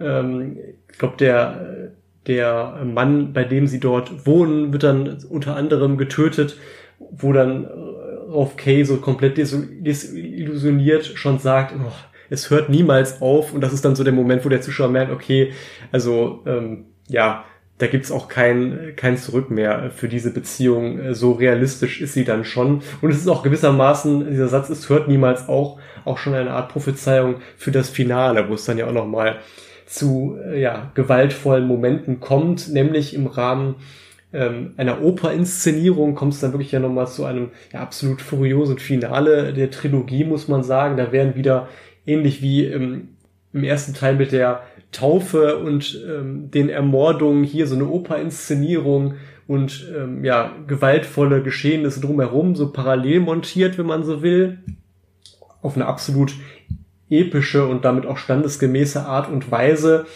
Ähm, und das, ja, der absolute Höhepunkt ist dann im Grunde ähm, der Moment, wo dann nach Verlassen der Oper ja ein Anschlag auf Michael wieder ähm, verübt wird, der dann aber letztlich, ja, wenn man so will, fehlschlägt und auf tragische Weise, denn es kommt zum Tod von Michaels Tochter. Und diese Reaktion von Michael auf den Tod der Tochter ist wieder so ein absolut heftiger, ja noch ja, gewisserweise herzzerreißender Moment, wenn man so sieht, wie, wie qualvoll und wie, wie er da einfach leidet, schauspielerisch wieder ganz, ganz groß, finde ich. Und dann muss man sagen, kommt in der ursprünglichen Kinoversion rückblickend dann doch zu einem relativ abrupten Ende. Also man ist erst in dieser, diesem total emotionalen Moment nach diesem Verlassen der Oper, Tod der Tochter. Und dann ist, kommt zu einem relativ harten Schnitt eigentlich. Und man sieht auf einmal den alten Michael Corleone, ich glaube wieder in Sizilien, ja auf so einem Gartenstuhl sitzen. Er lässt scheinbar kurz so sein Leben Revue passieren. Wir sehen gemeinsame Szenen mit seiner ersten Frau Apollonia, mit Kay, mit seiner Tochter. Ich glaube jeweils tanzenderweise auch.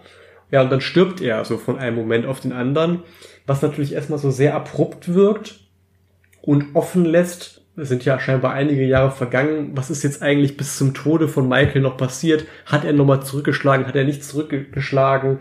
Ähm, ja, bleiben so ein paar Fragen offen.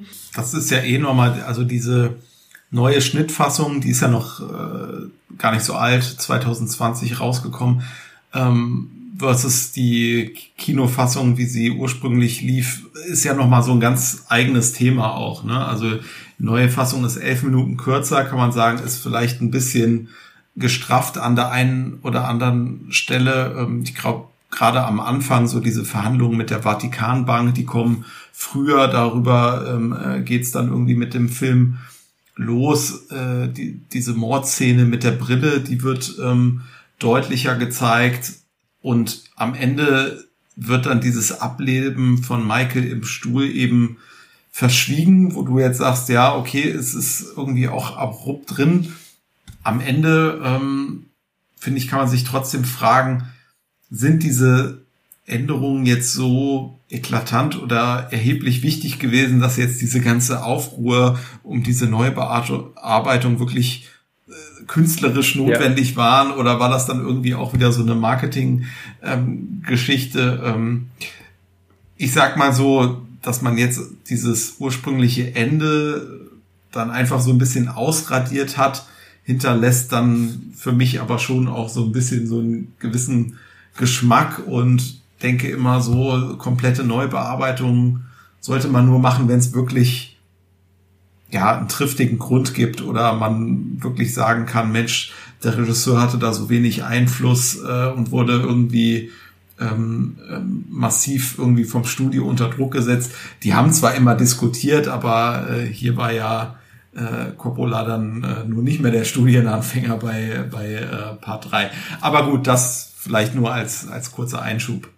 Ja, nachdem ja Teil 1 und 2 äh, mit mehreren Oscars ähm, ja, prämiert wurden, muss man sagen, Teil 3 hat es zumindest zu sieben Oscar-Nominierungen ähm, geschafft, was ja für eine weitere Fortsetzung, denke ich mal, auch ähm, sehr respektabel ist. Auf der anderen Seite kam es auch zu einem Negativpreis, nämlich zu einer oder ich glaube sogar zwei goldene Himbeeren war es letztendlich für Sophia Coppola, nämlich sowohl als schlechteste Neben- als auch Nachwuchsdarstellerin wurde sie aus, ja, in Anführungszeichen ausgezeichnet. Was, wenn ich mir den Film jetzt nochmal angeschaut habe, meines Erachtens so sehr hart ist. Ähm, ich meine, klar kann man sagen, sie erreicht jetzt nicht das schauspielerische Niveau ähm, der Darsteller, insbesondere der früheren Filme, aber so schlecht, dass man sie jetzt mit so einem Negativpreis irgendwie in Anführungszeichen auszeichnen muss oder die ja ähm, tadeln muss, besser gesagt, ähm, ist sie in meinen Augen jetzt auch nicht. Nee, sehe ich auf jeden Fall auch so. Ähm, kann man eher diskutieren, ist die Besetzung durch den vorgenommen durch den Vater dann irgendwie schon ein Fehler, weil ja gewissermaßen erwartbar ist, dass dann vielleicht diese Besetzung der Tochter auch besonders kritisch beäugt ähm, wird, wobei man andererseits ja sagen muss, bei der Schwester hatte es ja geklappt. Ähm, und auch viele andere Familienmitglieder in ganz kleinen Rollen sollen ja auch beim Pate dann immer ähm, äh, auftauchen. Also ich glaube, da gibt's noch einige Coppolas, die irgendwo dann äh, auch im, im Hintergrund so irgendwie bei der Kapelle irgendwie spielen auf der Hochzeit und so weiter. Ich glaube, so ein bisschen ähm, dieser Generationswechsel, äh, das betrifft aber auch Andy Garcia, diese ganze Geschichte, die würde wahrscheinlich, wenn man den Vergleich zu äh, 1 und 2 nicht hätte, würde man wahrscheinlich ja sagen, ja, äh, Top-Film im Vergleich ist es meiner Ansicht nach der schwächste Teil, aber eben weil die anderen zwei auch so verdammt äh, gut sind und ähm, ja, äh, diese ähm, die Figuren hier von Andy Garcia und Sophia Coppola gewissermaßen ist es natürlich ein bewusster Stilbruch, ähm, aber es ist halt auch ja innerhalb dieser Pate-Saga äh, einfach vielleicht ein Tick zu modern, dass man das so ein bisschen abgekapselt gleich wahrnimmt von dem, was sonst so erzählt wird. Ich glaube, es, äh, also ich sehe den immer wieder gerne, auch mal äh, den dritten Teil, aber es ist nicht ganz der Vergleich zu eins oder zwei. Ne? Wenn man sich jetzt die Rosinen rauspicken will, dann, dann guckt man die ersten beiden. Ja, würde ich auch so sehen. Also das Schauspielerniveau, wie du schon sagst, ist einfach noch mal höher. Den ersten beiden Filmen. Ich finde auch dann teilweise, es ist auch wieder ja dann gerade so in der zweiten Hälfte des Films teilweise sehr Schwerpunkt so auf diesen Familiendramen, wo ja Michael dann irgendwie in jeder Hinsicht zu allen das, das, das Verhältnis nochmal kitten möchte. Und da driftet es, oder was das driftet, aber wirkt es teilweise ein wenig arg theatralisch, auch in manchen Momenten, finde ich. Da hat man das in den ersten beiden ähm, Pate-Filme immer noch ein bisschen besser ähm, gelöst. Ähm, insgesamt aber für mich auch äh, gleichwohl ein sehr guter Film, der absolut seinen Reiz hat. Auch eben dieses äh, Vermischen von realen Ereignissen mit dieser fiktiven Handlung, wie wir es ja auch vor kurzem jetzt noch in dem letzten Tarantino Once Upon a Time in Hollywood hatten. Das finde ich irgendwo immer so ein ganz, ganz äh, ja, reizvolles Element einfach. Und ähm, ja, so ein paar der neuen Gesichter, insbesondere auch Eli Wallach, äh, haben wir jetzt noch gar nicht erwähnt, der ja hier den, so den Gegenspieler spielt, finde ich absolut stark nochmal. Ja, ähm, auch Andy Garcia schlägt sich ähm, sehr wacker. Also die setzen nochmal Akzent. Talia Shire haben wir schon gelobt. Ähm, also auch, auch der dritte Teil hat so seine Vorzüge. Deswegen ist es jetzt auch nicht so, dass ich den ausspare. Also ich, wenn ich mal so mir die Pate-Filme wieder vornehme, dann gucke ich auch eigentlich immer alle drei. Und das spricht ja auch dann durchaus für die äh, Qualität ähm, des dritten Teils. Ich habe versucht, nach oben zu kommen, wo alles legal und ehrlich ist, aber je höher ich komme, desto verlogener ist alles. Das für mich nur so ein Bonmot, der wunderbar beschreibt, ähm, worum es dann auch in diesem dritten Teil geht. Und ja, ich glaube, damit haben wir auch ausreichend die Fortsetzung äh, besprochen. Ähm, wir haben hier ganz kurz immer noch gesagt, ähm, DVD, Blu-ray, wie es die Verfügbarkeit äh, oder ja, Blu-ray 4K ist vielleicht äh, mittlerweile das der aktuellere Blick. Ich muss aber sagen, bei mir steht tatsächlich noch die DVD-Edition in dieser schwarzen Lederoptik, weil, äh, weiß nicht, die habe ich irgendwie lieb gewonnen, äh, während ja die HD-Fassung auch eigentlich immer durchgängig so bei den großen Streamern zur Verfügung stehen. Ja, Blu-ray ist natürlich draußen. Äh, 4K gibt's, glaube ich, auch schon in der Edition. Äh, auf jeden Fall kommen dieses Jahr auch noch Limited äh, Steelbooks in Einzeldiscs. Also wer da in 4K nachlegen will, alles gar kein Problem. Was vielleicht für den einen oder anderen noch ein Thema ist, das ist das Thema Synchro. Denn da gibt's tatsächlich unterschiedliche, unterschiedliche auf äh, meiner DVD-Edition, auch deswegen äh, sie vielleicht wert äh, aufzuheben, ähm, ist noch die alte ähm, Synchro, so wie sie in der deutschen Kinofassung lief. Genau, auf meine auch. Also ich habe noch, ich habe diese so Einzel-DVDs und das ist tatsächlich so ein Punkt, da, also das hattest du auch erzählt, dass die auf den Blu-rays gar nicht mehr drauf sind. Das wusste ich gar nicht mehr. Also auf den DVDs sind genau sind zwei Synchros, die alte Kino-Synchro und dann nochmal eine neuere, die ähm, vor ein paar Jahren entstanden ist. Bei mir ist es immer so ein bisschen gemischt. Also ich, ich gucke mir komischerweise den Teil 1 immer in dieser neueren Synchronfassung an, weil ich da diese Marlon Brando Synchro so gut finde, weil der da so dieses heisere und äh, äh, so gut rüberbringt, der neue Synchronsprecher. Das finde ich irgendwie besser als den, den alten. Aber das heißt, bei dir ist quasi auf dieser DVD dann sind schon zwei Synchro-Optionen drauf, oder? Ja, genau. Also ich habe einmal ähm, den Monoton, das ist dann quasi die alte Synchronfassung und dann die neue Synchronfassung auch wieder in äh, ja, 5.1. Ah, okay, dann ist das, das wusste ich gar nicht, dann ist die DVD scheinbar so eine Art Bindeglied ähm, ähm, zwischen dem alten Ton und äh, dem neuen. Genauso hätte man es ja für die Blu-ray, ne? Also ja, wenn man da schon. die neu abgemischten äh, Ton, aber warum nicht für diejenigen, die die alte Synchro äh, haben wollen, einfach dann zumindest ja, nochmal mit anbieten. Das ist dann absolut ja ein bisschen äh, schade.